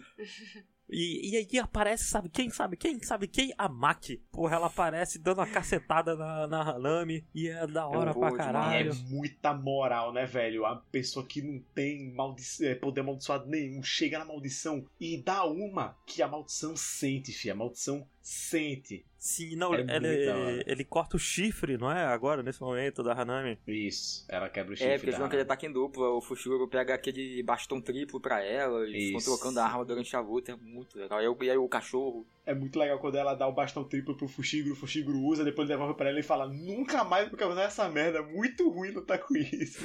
É muito difícil, é, né? muito bom. legal. E um detalhezinho que eu não lembro se tem no anime também, mas o Fushiguro ele fala que ele tem 10 bichos diferentes. Sim, é, na verdade é isso, mas é o Fushiguro tá meio que contando pra gente, pra quem tá assistindo, o poder do Noritoshi, e aí o Noritoshi tá contando pra gente o poder do Fushiguro, mas é isso mesmo, são 10. É. Ele tem esses 10 bichos diferentes e quando é revelado que quando um bicho morre, o poder desse bicho é passado pra um outro. Então, como o lobo branco morreu lá atrás, o poder do lobo branco passou pro lobo preto e o lobo preto ficou todo sarado, assim, o humanoide, o meu lobisomem. É. É, inclusive, eu não sei como é que funciona pra ele ficar quadrúpede ali, porque agora tem polegar, né? Então deve incomodar muito a coluna dele. Ué, ma- macaco também consegue correr em quatro patas e tem polegar tudo. É verdade. Caraca, foi fácil. Uma discussão. Mas eu não entendo porque ele usa o lobo preto normal em outros momentos, né? Tipo, ele acompanha o Inumaki lá, o Inumaki até usa fala meio, tipo, É. fala, volte, ele desfaz. É, né? Tem razão. Aí eu não sei. Será que ele escolhe quando vai ter o poder ou não? Vai ver, ele só tem mais de um lobo preto, gente. É. É, É, inclusive eu acho que ele tem mais de um mesmo. Na primeira vez que ele usa, ele não aparece dois lobos pretos, não? Na primeira vez que ele usa Não, é um no preto e colégio? branco. É um preto e branco, é? Ah, ah então ok. Tanto que eles ficam no fundo lá balançando o rabinho, é engraçadinho. É verdade, é verdade. Mas nesse meio tempo o Fushiguro vacila, ele toma uma porrada da Hanami e começa a crescer umas plantas que se alimentam de energia amaldiçoada nele. Isso. E aí a Maki tá meio cansada já de, de carregar o time nas costas. E a Maki fala, ok, não, vamos dar espaço pra outras duas pessoas agora lutar. E aí chega o Todo e o Itadori na luta. E é isso. E aí é- esse é o momento. Eu acho que esse foi o, episódio 19 do Demon Slayer, só que do, do Jutsu. Que é o momento que bateu o hype da galera, assim, que todo mundo ficou falando sobre. sim, inclusive é o episódio 19 do Jujutsu. Olha aí. Olha. Aquele que ela joga as raízes pro alto, assim, e tem a música, é o episódio 19. É, te dizer que eu já vou fazer uma crítica aqui eh, quanto à direção. Eu não gosto tanto da direção do anime quando tem sequência de luta muito grande, só só porradaria, sabe? Assim, tipo, eu acho que é muita bagunça, não gosto tanto. Eu acho que o- os bonecos não parece que eles estão no cenário, sabe? Não parece que eles estão encostando no chão mesmo. Nossa, não. Eu discordo, eu, eu gosto muito da direção. Inclusive, a direção dessa luta era uma direção que quando eu tava, quando eu vi no mangá, eu fiquei muito curioso. Tipo, meu Deus, como é que eles vão fazer isso no anime? Será que eles vão conseguir Uhum. manter essa proporção das coisas, essa noção do cenário e tudo mais? E eu acho que ele consegue, assim, eu acho que rola muito, sabe? Eu gostei bastante. Ah, não, pra mim eu passa muita sensação que eles estão numa tela verde. Não. Quando, quando, eles- quando rola muito movimento, quando eles têm que subir na- nas raízes, sabe? Que a Hanami criou É. nas raízes grandona. Eles têm que subir nas raízes, eu acho que não tem senso de peso nenhum ali. É só, pra mim é só bagunça bem animada. Eu sinto um pouco isso também, e eu não sei, tem uma parte que eu acho que corta muito a câmera, assim, eu acho meio esquisito. É. Mas tem uma parte que eu gosto muito, que a Hanami joga dois toquinhos, assim, duas estacas de madeira em cada um, e eles desviam girando, assim, um pra cada lado. Uhum. E aí eles continuam girando, continuam mantendo o momento, vão pulando, girando até os dois darem um soco. É usando o momento muito desviada. top, É muito top. É bem legal essa parte. Inclusive, a gente vê também o poder do Todô, né? Que é, assim, um poder que eu adoro. E, tipo, quando as pessoas. Sabe aquele negócio de tipo assim: ah, qual seria seu poder no Hunter x Hunter? Pronto, esse seria meu poder no Hunter x Hunter, gente. Esse seria meu poder no Hunter x Hunter. É. bater palma, trocar de lugar. É isso, esse é o meu poder. Esse é um bom poder, é muito bem usado nessa luta. Sim. Inclusive, no anime é muito melhor do que no mangá a utilização desse poder, porque primeiro eles estenderam muito a luta no anime. Uhum, ficou bem maior mesmo. O anime tem muito mais cenas de luta do que no mangá. No mangá, uma coisa que é um quadro, no anime é vários segundos de, de briga, sabe? E eu acho que é muito mais claro de entender o que tá acontecendo no anime, que no Uhum. mangá é um pouquinho bagunçado a parada dele bater palma e trocar de lugar. Você achou? Eu achei um pouquinho bagunçado, mas assim, Pra mim foi tranquilo. prestando atenção dá pra entender o que tá acontecendo, mas não é super claro, sabe? Não é super prático, não é super dinâmico e gostoso de ler. É, porque é um negócio que é meio que, tipo, ele quebra um pouco o ritmo de leitura, porque é um negócio que tava ali no quadro, no outro simplesmente não tá. E aí você tem que, tipo, ok, onde, onde isso está agora, né? Uhum. E quebra um pouco o ritmo da leitura. Mas realmente, no anime, funcionou muito bem. Eu gosto muito que ele brinca muito, que ele fala, tipo, tem vezes que ele bate palma e ele não troca de lugar. Às vezes ele vai bater, ele finge que vai bater. É tipo, é muito da hora. Às vezes ele. Às vezes ele bate palma e troca ela e ele de lugar. Isso,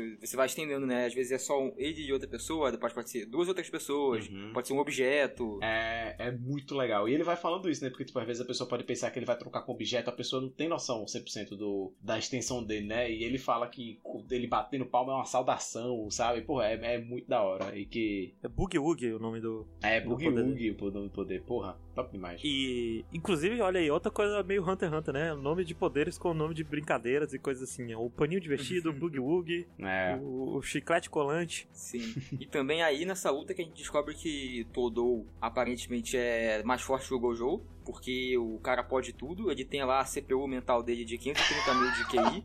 É muito boa essa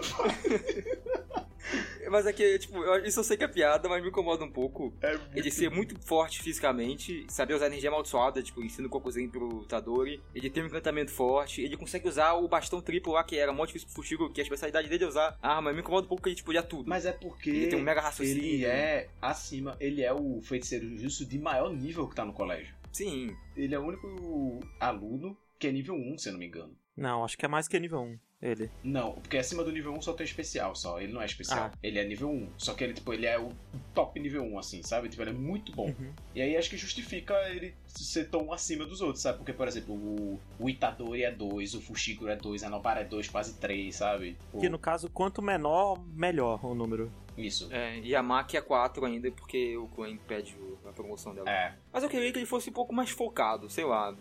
Ele não soubesse usar armas muito bem, tipo aquele Ah. bastão triplo difícil, sei lá.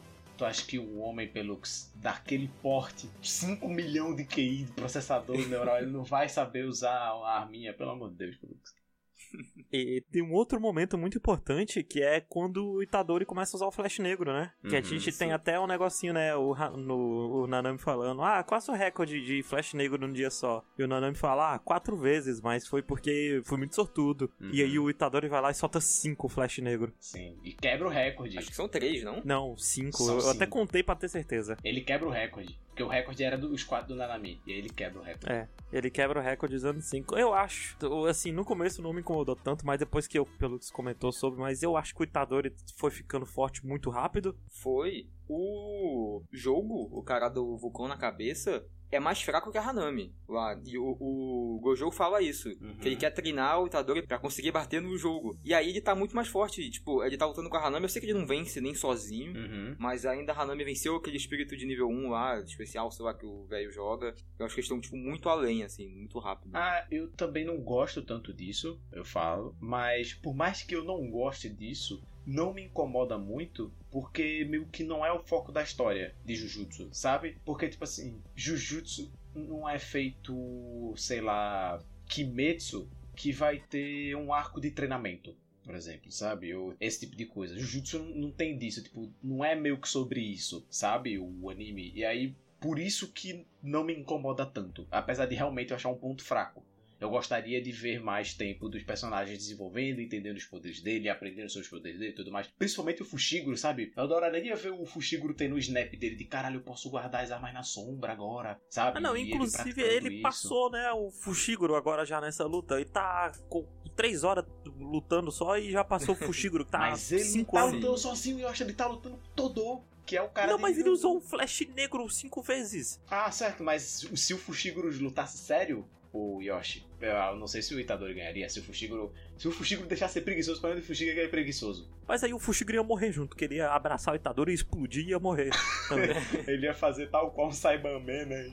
Eu gosto que grande parte da vitória deles é porque o Fushiguro foi útil antes, né? Sim. Uhum. Aquela parada de que o Todori tem um mega raciocínio é porque ele lembra que a parada que a Hanami plantou na barriga do Fushiguro se alimentava de energia amaldiçoada, né? Uhum. E raciocina isso na hora. E também o Fushiguro conta que o galho da cara dela era a parte mais fraca. Sim. Então o Fushiguro ainda foi útil nessa luta, mesmo sem estar ali presente na hora. Uhum. E aí, tipo, no final da luta, eles estão dando um sacode assim na Hanami. A Hanami tá sentindo o, o prazer de uma luta de verdade. Isso. Ela, ela sente ali, aí de repente, pá, quebrou a cortina. E sai quem tá lá em cima voando no céu? Menino Gojo. Ninguém mais, ninguém menos que ele mesmo. Jesus Cristo. Ele tá lá pensando, hum, ok, o que eu faço agora? Aí ele olha pro Itadori, ah, o Itadori tá de boas, né? Aí ele pega, ah, já sei. E ele vai lá e esmigalha o cara que criou a cortina. O velho fica até nervoso e não mata ele não. E ele vai lá e torce os dois braços e as duas pernas ao mesmo tempo dele. Sim. É igual ele faz com a latinha, quando ele mostra o energia amaldiçoada pro Itadori e É. torce assim. E aí ele, tipo, mistura azul, mistura o vermelho, que faz roxo. E ele joga pra tentar matar a Hanami, que consegue fugir, assim, desmigalhada. É. Primeiro, é muito estiloso o Gojo usando as coisas, Uhum. né? Porque ele tá lá, cabelo branco, os olhos brilhando assim, com o dedinho pra frente o dedinho pro lado, soltando as magias, juntando, fazendo a bola, fazendo pose. E é Uhum. muito bem animado, muito bem dirigido. Mais uma vez, cagando pra natureza, que já está destruindo tudo, Ah, sim. assim. Destrói até o portãozinho do templo lá. Hanami tá certíssimo. Inclusive, Gojo, a gente tem que ter essa conversa aí, né, velho? Porra, o cara não tem pudor mesmo não de arrancar floresta, não, velho. Porra. Gosto muito do cara, mas essa ideia dele aí é meio zoada mesmo. Ele podia soltar a bola de cima pra baixo, assim, ela não precisava ir numa linha reta. Pois é, É. né? Sabe? Tipo, podia ser de cima Ele, pra ele, baixo. ele, quando estivesse lá em cima, né? Soltava uma bola na Hanami, soltava Ah. uma bola no careca, acabou. Ele não precisava, ele foi porque quis. Ele é um safado. É o show off. É show Mas off. aí é- a gente descobre que basicamente era tudo um plano pra roubar uns fetos na, da, da escola. Era tudo isso era uma distração pro sad boy sarado, Marito, entrar lá na escola e roubar tudo. E eles roubam também os seis dedos que eles guardavam do Sukuna, né? É. Isso. Então, basicamente, ele tá com uns três fetos, que era tipo objetos amaldiçoados de nível especial, e Uhum. com seis dedos do Sukuna a mais. E aí, acaba esse arco assim, fica todo mundo fica amigo. O, o velho desiste de matar o Itadori. Ele conversa ali com o diretor. O diretor pegou, ô, mó ideia errada esse negócio de matar o Itadori, né? É o velho, porra, tudo bem, tem razão. E aí ele desiste. Isso. E tem um detalhezinho, mó besta, que eu acho mais engraçado, que o, nesse momento o Gojo pisa nas formigas no anime. E as formigas não morrem por causa do Mugen. É mó da hora, né? Pera, elas não morrem? Eu não percebi isso. Eu lembro que eles falaram, a gente tem que ir de dado com o Gojo. É, não. Mas eu não é, disso. elas não morrem. Tipo, elas param, É. aí elas começam a andar de novo. É mó, mó engraçadinho. Depois disso a gente vai pra partida de beisebol. Olha só. É isso. Que é um episódio bestinho, assim. É que eu achei engraçado, né? É um episódio. Eu, Ele é muito engraçado. eu acho importante um episódio besta, assim, de vez em quando. Uhum. E é sempre um episódio de beisebol. Sim. Mas esse aí ainda avança os personagens. Essa conversa que tem do- dos dois velhos lá, de Tóquio e de Kyoto, é nesse episódio. Isso sim. Ainda acontece coisa aí. O Noritoshi, o cara que ficou com o olho fechado, ele meio que desiste de matar o Tadori porque ele conversa com o Tadori nesse episódio, que vê a, a motivação dele de ser um feiticeiro é nesse episódio, assim, Sim. então avança ainda a coisa. Tem um desenvolvimento de personagem importantíssimo também, que é o do Mekamaru, que ele agora virou um bagulho que arremessa a bola de beisebol. Simplesmente fechando aí o arco do grandíssimo Mekamaru. Parabéns. Tem, tem uma piada que eu acho muito boa nesse, nesse momento, que é toda vez que aparece alguém, né? Aparece o nome dela, a posição que ela tá, e aparece alguma frasezinha assim embaixo. Aí aparece a menina pobre, e aí é tipo, ah, menina pobre, ela é batedora. Recentemente roubaram uma manga dela da geladeira. Sim, não, eu. Eu anotei todas aqui, é muito bom. E aí depois aparece a Mai, né? Aí ela tava escrito, odiava mangas, mas superou recentemente. então foi. Ai, que da hora. Eu não, eu não parei pra ler as frases, não. Nossa, muito bom. É, A, a Nishimiya, que é a menina da, da vassoura, ela faz uma besteira lá, na, ela não entende as regras de, de beisebol. E aí aparece dela assim, experiência com beisebol, 2 litros. Fica tipo, nenhuma. Mas uma muito boa também é quando o Todou tava falando com o Itadori, é, aparece pra ele assim, foi campeão nacional com o Itadori no Fundamental. Itadori nega. É, porque... essa eu vi, essa eu vi, essa eu vi. Porque tem o flashback dele. E aí tem essa parte que a Maki dá uma bolada na cara dele e todo mundo todo fica, mundo... boa jogada. É. Todo mundo odeia muito o Todou. Inclusive a primeira que fala é a Mai, que fala, boa jogada. Então, tipo, o ódio pelo Todou consertou a relação das irmãs, assim. e, fica, e fica todo mundo, tipo, todo mundo calado, tipo, meio sério, assim, falando, boa jogada, boa jogada, assim, tipo, Sim. é muito bom. E uma outra coisa importante, né, é porque o Itadori e o Todou lutaram juntos lá, né, só que depois do calor do momento, o Itadori meio que se separou, né, do Todou, tipo, ó, lá na hora a gente era muito amigo, mas agora ele tá forçando a barra. Uhum. É. Eu gosto muito daquela da cena que eles falam isso, porque o Fushiro ele tá de cama, né? Porque ele se machucou muito e tal. E aí o Itadori e a Nobara levaram pizza pra comer com eles lá. E eles estão comendo, então, tipo, amigos e tal. É mó legal. E aí chega o Todou e se mete. Mó fofinho. Inclusive, eu pensei que esse ia ser o último episódio do anime quando assisti. E uhum. aí, tanto que no, na outra semana eu nem fui atrás de assistir Jujutsu, pensei que tinha acabado. E aí eu vi o pessoal falando no Twitter, eu fiz, ué, como assim, porra é essa? E aí eu fui ver o cara tá lançando ainda. Eu, eu comentei com o Pelux até que, ó, provavelmente vai ter um arco bem pequenininho deles caçando alguma coisa, que vai é. deixar um cliffhanger no final. E aí rolou, né? Que no caso eles vendo o um negócio da ponte amaldiçoada, né? É, a parada, tipo, o, a origem da maldição, a ponte amaldiçoada, essas coisas não é tão importante no final das contas. Esse, é, é. esse arco num todo não é tão importante, ele é mais uma construção para algo que vai acontecer depois. É importante a gente saber no lance da irmã do Fushiguro, né? É, mas isso, até todo o... focado do Fushiguro, né? Até na libertação dele na hora de lutar lá, que ele isso, tem. Essa é a coisa mais importante que acontece. E também é bom porque ele dá um pouquinho também de destaque mais pra Nobara, né? Porque a gente viu a Nobara então, só na primeira luta, na primeira missão. Lá aí no na prédio. segunda ela é sequestrada. Aí depois no torneio aí ela teve participação bem pequena, assim foi legal a participação dela, mas foi participação pequena. Ela toma um tiro. É, e agora a gente vê, tipo, a Nobara, sabe? Pra que, que a Nobara veio? E é, é mas legal. a gente já chega lá. Porque basicamente eles vão nesse lugar resolver essa maldição, né? E aparece três maldições de nível especial. Porque em um dos flashbacks foi mostrado, em uma cena meio nojenta assim, que o Marrito pegou um cara e enfiou o feto na boca dele pra ele se uhum. transformar no coisa amaldiçoada. É meio nojentinho até, assim. Sim, o cara começa a chorar sangue, é horrível. É, é. e aí ele se transforma numa maldição e é revelado que os três fetos, cada um virou uma maldição especial diferente.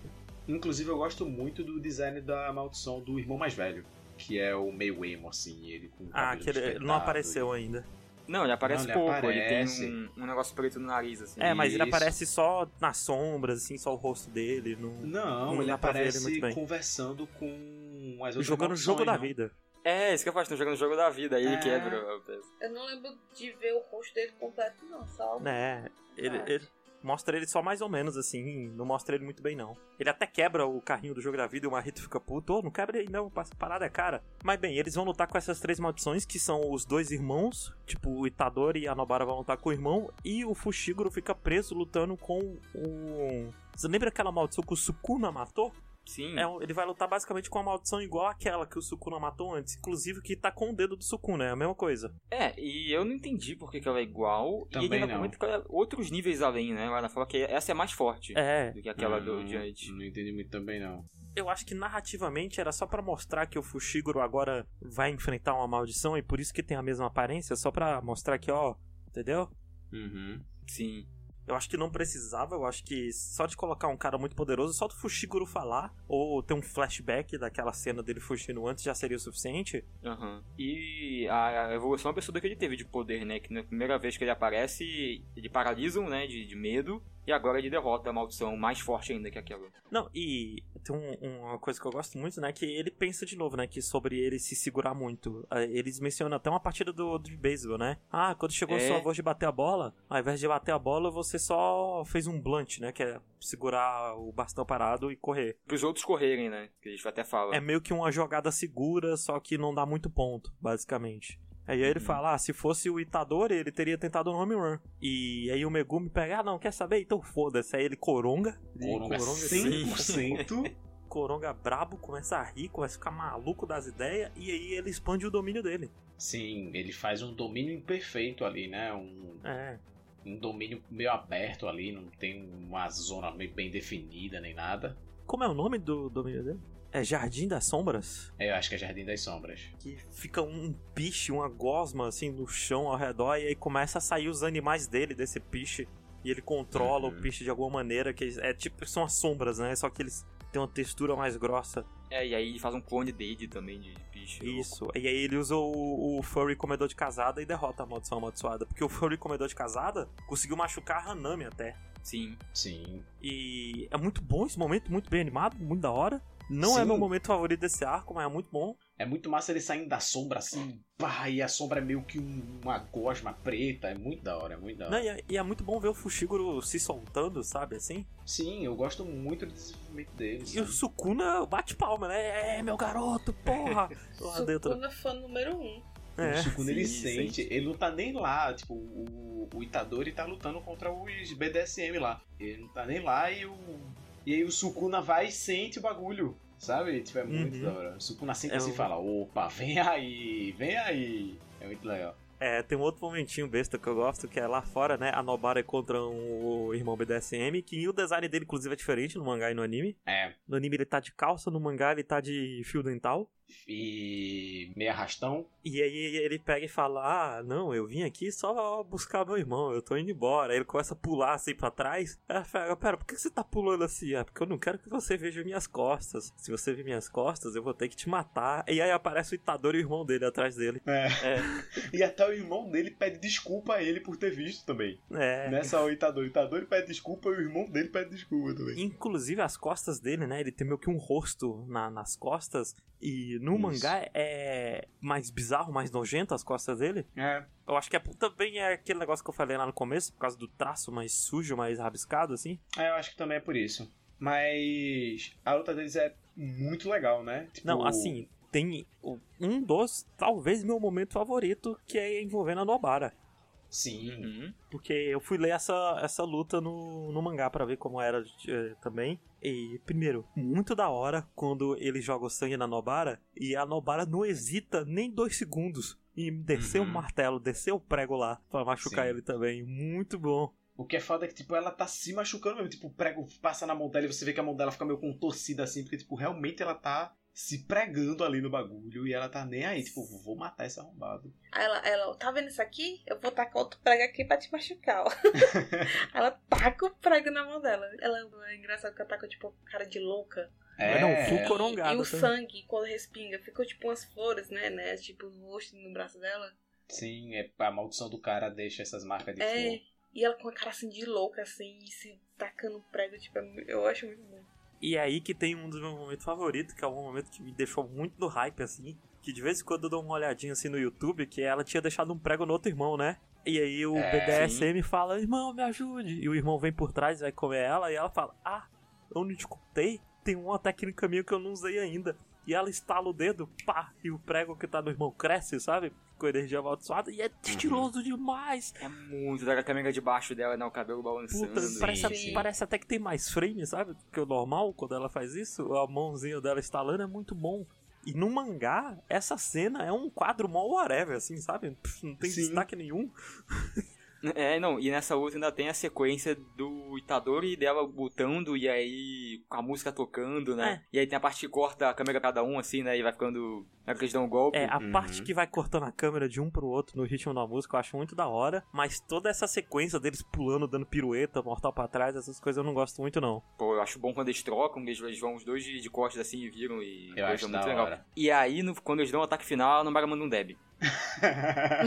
A pose que ela fica é um deb, assim, é muito bom. Eu gosto também dessa luta, é que ela não é só firula e tudo mais, ela também tem muito desenvolvimento dos dois ali, né? Porque o Itadori depois, quando ele mata o irmão, ele vê o outro irmão triste Uhum. pela morte dele e tudo mais, e o Itadori vê a tristeza dele, mata e tipo até meio que se desculpa assim.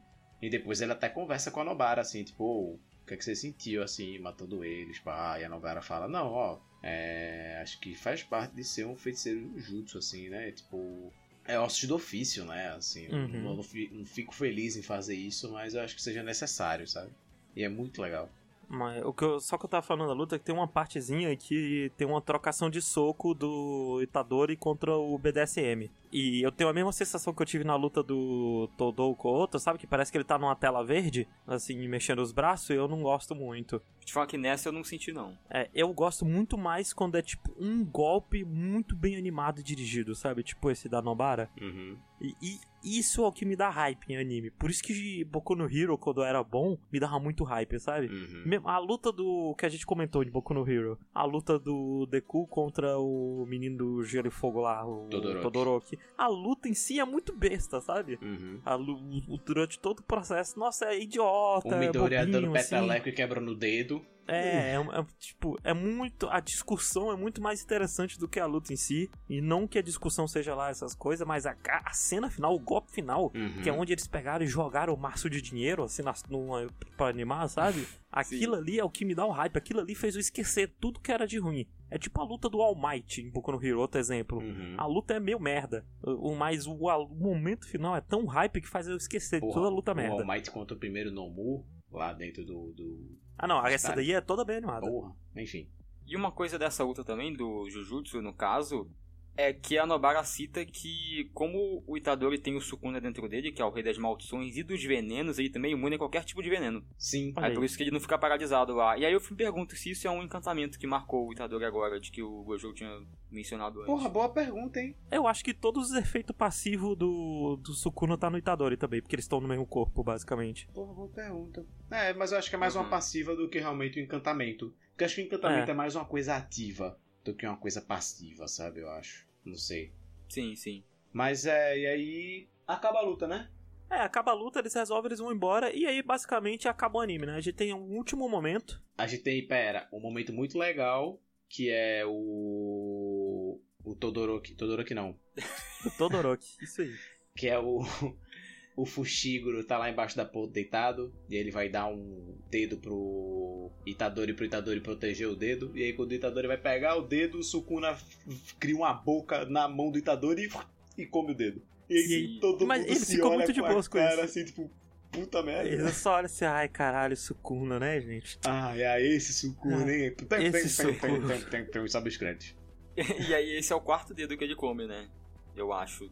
E eu acho que é, não tenho certeza. Eu acho que é, não tenho certeza. É porque ele come, ele come dois no começo, ele come um lá da maldição que ele mata, e esse é o quarto. É, eu acho que é. E aí tinham as seis que a escola tinha, só que agora não tem mais. Então tem 16 Isso. por aí. Tem seis, quem sabe que tem seis com as maldições e. Não, tem cinco, tem cinco com as maldições. Porque um eles gastaram pra fazer essa maldição Ah, agora. sim. Aí também que o Fushiguro, ele começa a raciocinar de que essa parada toda que tá acontecendo tem a ver com o dedo do Sukuna, né? Uhum. E Sim. provavelmente as pessoas morreram devido ao Itadori ter comido. E eles decidem não contar pro Itadori que aquilo tá acontecendo por consequência dele, pra não deixar ele mal, né? Sim, sim, sim. Mas é meio que dá um relance de que o Itadori meio que sabe. É, É, tem uma parte que ele tá conversando com o Sukuna, né? Que... que, é- que já é no colégio já e o Sukuna tá, tipo, falando merda no ouvido dele, assim, falando, você sabe que isso aqui é tudo culpa sua, né? Não sei o que. É, me- meio que o Itadori já sabe que as coisas estão acontecendo por causa do Sukuna. Só que eu acho que o Itadori já tá em paz com isso, porque ele sabe que se ele não tivesse comido teria sido pior. É, não Poderia sei. ter dado uma sei. merda muito maior. Eu acho que isso foi plantado mais agora, sim. Vamos ver no que é que vai dar, então. Isso. E aí a gente tem o que é uma das últimas cenas, tipo, relevantes do anime, né? Que é o Todoi quem a menina da cicatriz na cara? É a Mei, é a menina que usa uma trança pra frente, assim, de cabelo Isso. branco. Isso. Aqui tá o Todoi e essa menina da trança de cabelo branco Que era que controlava os corvos. falando com o diretor, né? E falando que ah, ah, a gente quer que a Maki, o Panda, o Fushiguro, a Nobara e o Itadori sejam promovidos pra feiticeiro Jujutsu nível 1. Isso. E aí, pã, corta aí. E meio que tem, um, tem uma ceninha extra, mas que é besta. Que é tipo o Gojo mandando dinheiro pra essa menina de cabelo branco que só vai ser resolvido próxima temporada, se tiver. Isso. Uhum. É porque a parada dela aparece muito pouco, o que a gente sabe é que ela é. Mercenário. avarenta. Isso. E tá errada. Mas eu queria comentar mais uma coisa que são os passeios Jujutsus. Que eu não sei se vocês assistiam. Fê, você assistia os passeios Jujutsu? Assisti. Você gostava, Fê, dos passeios Jujutsu? Muito engraçado. Acho que eu vi uns três. Você viu uns Porra, três, Bob. é muito bom. Aí você me deixa triste, tira o Bob desse podcast. Calma, será que a gente acha o último passeio Jujutsu? Que é o melhor? A última é o melhor. né? É muito bom. Maravilhoso. Oh, muito bom, mas eu só vi uns três, sei lá. Chega Porra. no Wendy e eu fecho o episódio, gente. Eu não... Não, é que tem vários desses que são muito bons, são muito engraçados. É, então, os que são maiores eu vi, porque, tipo, às vezes quando acabava o episódio eu via que faltava, tipo, 5 minutos pra acabar, eu falava, opa, tem alguma coisa aqui, eu ia e via. Agora esses curtinhos assim, certeza que eu perdi todos. Tem um que eles pegam um uniforme feminino pra experimentar. E que é muito engraçado também, eles de uniforme e tudo mais. Tipo, o cara lá do, da voz amaldiçoada andando de uniforme feminino. É, ele tá com a saia da Maki. Aí chega o Gojo, tá com a saia da Nobara. Fala, eu sou a Nobara. É meio estranho, o Tador ri. Tem um que tá o Marrito e o Guetou fazendo ginástica brasileira. Eles estão se alongando assim. E aí eles começam a jogar futebol com a cabeça do jogo que o Gojo arrancou lá no começo. É muito doido. Ah, acho que eu vou, eu vou atrás de ver todos agora, mas. Tipo. Tem um que eles ensinam a fazer cup noodles com leite. Sim. Que eu fiz, inclusive, ficou horrível, eu não recomendo. Você fez? Isso, ficou muito ruim. Tem um que o Bob vai gostar, que é com o Todou, que ele dá um, um ingresso pra Mai e conhecer a Idol. Esse eu vi, esse eu vi. Idol que acho gosta. que esse é o primeiro, se eu não me engano. Um dos primeiros, eu acho. Não. O que eu vi, Porra, menos. Ah, tá. Mas, aqui, o último tópico que eu que- queria falar pra te deixar feio e dormir, que são as aberturas e as endings. Ó, vou falar aí, aqui, Bob. claro, claro como nascer do sol, assim. A primeira e a segunda são muito boas, a segunda e a terceira... ah, No caso, a primeira abertura e o primeiro encerramento são top.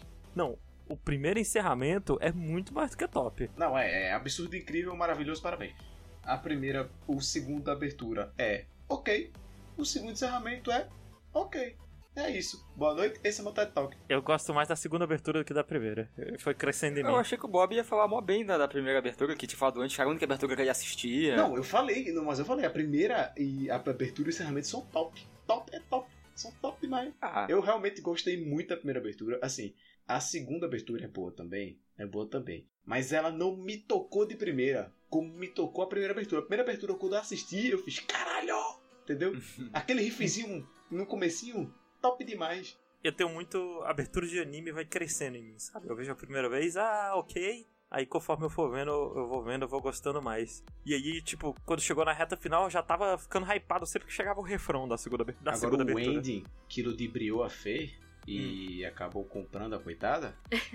Inúmeros banhos, eu vou. Eu escuto o banho inteiro. É só essa música tocando no loop. Ah, não, Boa demais. assim, Boa é demais. muito boa essa. É é, uma das- na época que ele tava passando, que coisava, eu ouvia bastante. Horas e horas do meu dia ouvindo. Ô, louco. A Fê, com exceção da. Você gosta da segunda abertura, Fê, e da segunda engine? Eu gosto mais também da segunda abertura do que a primeira. Olha aí. Ah, estou sozinho nessa luta. Obrigado, Fê. Mas eu gosto muito da primeira também, mas é porque a segunda também eu, eu não sei porque eu gostei mais. A Foi primeira tem você. panda fazendo parkour, gente. Ah, não, assim, o Panda fazendo parkour é a melhor coisa assim da primeira e realmente sobe muito. Eu eu gosto mais da primeira, primeira abertura. Olha aí. Olha aí, obrigado, Pelux. Mas eu, tipo, dito isso, eu não gosto muito de nenhuma. É, não. Eu gosto, tipo, o encerramento primeiro, claro. Mas eu gosto muito bonito visualmente os dois, né, as duas Sim. aberturas. Inclusive o segundo encerramento também é mó bonito e lindo, eu acho e eu- bem legal a temática dele. É isso que eu ia falar, eu gosto muito da temática dele, o fato dele ser, tipo, stories, assim, né? Tipo, ele é na vertical, que é meio, muito slice of life, né? Tipo, a galera vivendo a fita ali, eles estão filmando aquele no celular, pá, acho muito da hora, muito da hora mesmo. Mas bem, gente. Esse foi Jujutsu Kaisen. Acho que todo mundo aqui gostou muito. É ansioso pra segunda temporada daqui a oito anos. É, eu acho que é o melhor shonen que eu vi, acho que desde que eu vi Hunter x Hunter, eu acho. Caraca. Eu acho Hum. que... One Piece. ah, é, é, porra, é verdade, né? Eu vi One Piece depois do que eu vi Hunter x Hunter. É porque o Bob leu é o muito mangá. emocionado. É, eu vi o mangá. Tô É. emocionado, tô emocionado. Mas é, eu acho que, tipo assim, depois de, desde Hunter x Hunter, tirando One Piece, porque One Piece é um negócio de muito tempo atrás que eu decidi ver recentemente, né? Tirando One Piece, ele é o melhor shonen que eu vi. Assim, falo com tranquilidade. E eu tô acompanhando o mangá e a qualidade do mangá ainda tá, tipo, muito boa, assim, só, só cresce, assim, só cresce, tá muito. Ah, não, muito é, eu, eu ouvi dizer que o começo é a pior parte. É, assim. Que Ô, só louco. vai crescer agora. vocês não, não perdem por esperar, assim. Tem momentos incríveis aí que tá pra vir, de desenvolvimento de personagem absurdo, assim.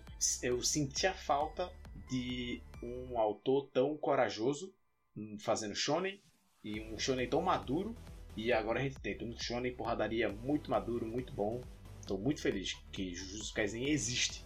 Eu até, em uma live eu falei, eu não sei se eu tô no hype, mas eu falei que eu acho que eu gosto mais de Jujutsu do que de One Piece. Ô Eu, louco. tipo, tô, eu gostei muito do anime assim. Eu, eu, eu digo isso no sentido de que Eu quero muito mais uma segunda temporada de Jujutsu do que eu tenho episódio de One Piece pra ver, que eu não tô em dia e eu não tô vendo. Uhum. Então eu, eu quero mais Jujutsu. Mas aí também é porque tem um negócio também do tempo, né? Vai ver se você É. já tá meio saturado de One Piece, talvez, né? É, é, tem isso. Tem uma temporada, não tem como falar com toda certeza. E não só isso, né? O One Piece tem 845 episódios, né? Tem muito mais chance pra ser ruim. Tipo, é uma É. montanha russa muito maior, né? Sim. Sim, mas assim, eu gostei muito, muito de Jujutsu. Eu acho toda a estética dele muito legal. Eu gosto muito, muito dos personagens. Eu quero ficar vendo eles em várias situações. Todo, todos os seis ali do. Acho que até os 12, em todas as escolas ali eu gostei muito. E é top, top pra mim. Fê, Eu gostei muito, assim, no geral, mesmo sendo tipo de porradinha, lutinha, geralmente eu, eu enjoo, assim, eu descobri que eu enjoo, assim, depois de um tempo cansada, tipo, ah, eu vou deixar aqui acumular os episódios depois eu assisto, mas eu tava fielmente toda sexta-feira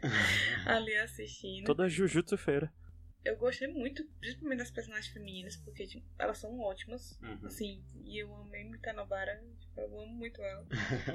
E, e eu fiquei muito hypada. Tanto é que eu comecei a ler. Depois que acabou, eu já abri o mangá e fui procurando qual episódio tinha acabado pra começar a ler. E eu pretendo entrar nessa jornada aí. Boa. Não, eu vi semanalmente, toda sexta, pra gravar isso aqui eu reassisti de novo. Fiz minha mãe começar a ver, reassisti vários episódios com ela, assim, pra ver mais, que eu quero mais Jujutsu. Já estou com saudade dos meus meninos. Não é foda. Então é isso, Jujutsu Kaisen, esse anime shonenzão, arroz com feijão e bife e ovo, gostoso assim, hum, ó, não, não vai revolucionar a sua vida, mas é muito bom de assistir. É a prova de que o pessoal que faz shonen só tinha que fazer o básico, gente. Era só fazer o básico. E É só fazer o ótimo. básico bem feito que, É. tá, que tá bom, né? Faz o básico Não, bem. mas é legal ter- uns que dão, dão uma ousada também, vai. Não, mas não, não, não fala na questão da usada, não. É porque tem muitos que não fazem nem o básico, sabe? Não, não conseguem fazer nem o básico. Black Clover. É, pronto. Tipo, O Black Clover consegue fazer o básico também. Consegue não, muito ruim. Consegue, só não faz tão bem quanto o Demon Slayer e, e Jujutsu. O personagem quebrou os dois braços e ficou lutando segurando a espada com a boca, eu acho. Ah, acho justo. Acho ok. Vai se É isso. fuder.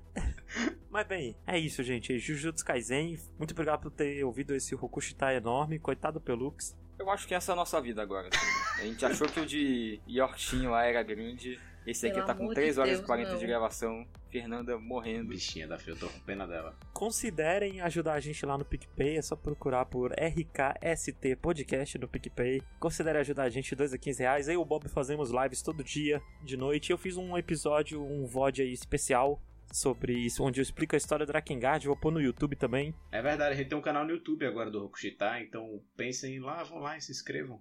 Isso, procure Rokushita no YouTube, tem um vídeo lá do Bob. Você que não se importa ou que já leu o final de Shingeki no Kyojin, vá lá ler o Bob puto com o final de Shingeki. Isso. E é isso, dá... deem tchau, gente. Tchau, tchau, Tchau. pessoal. Tchau.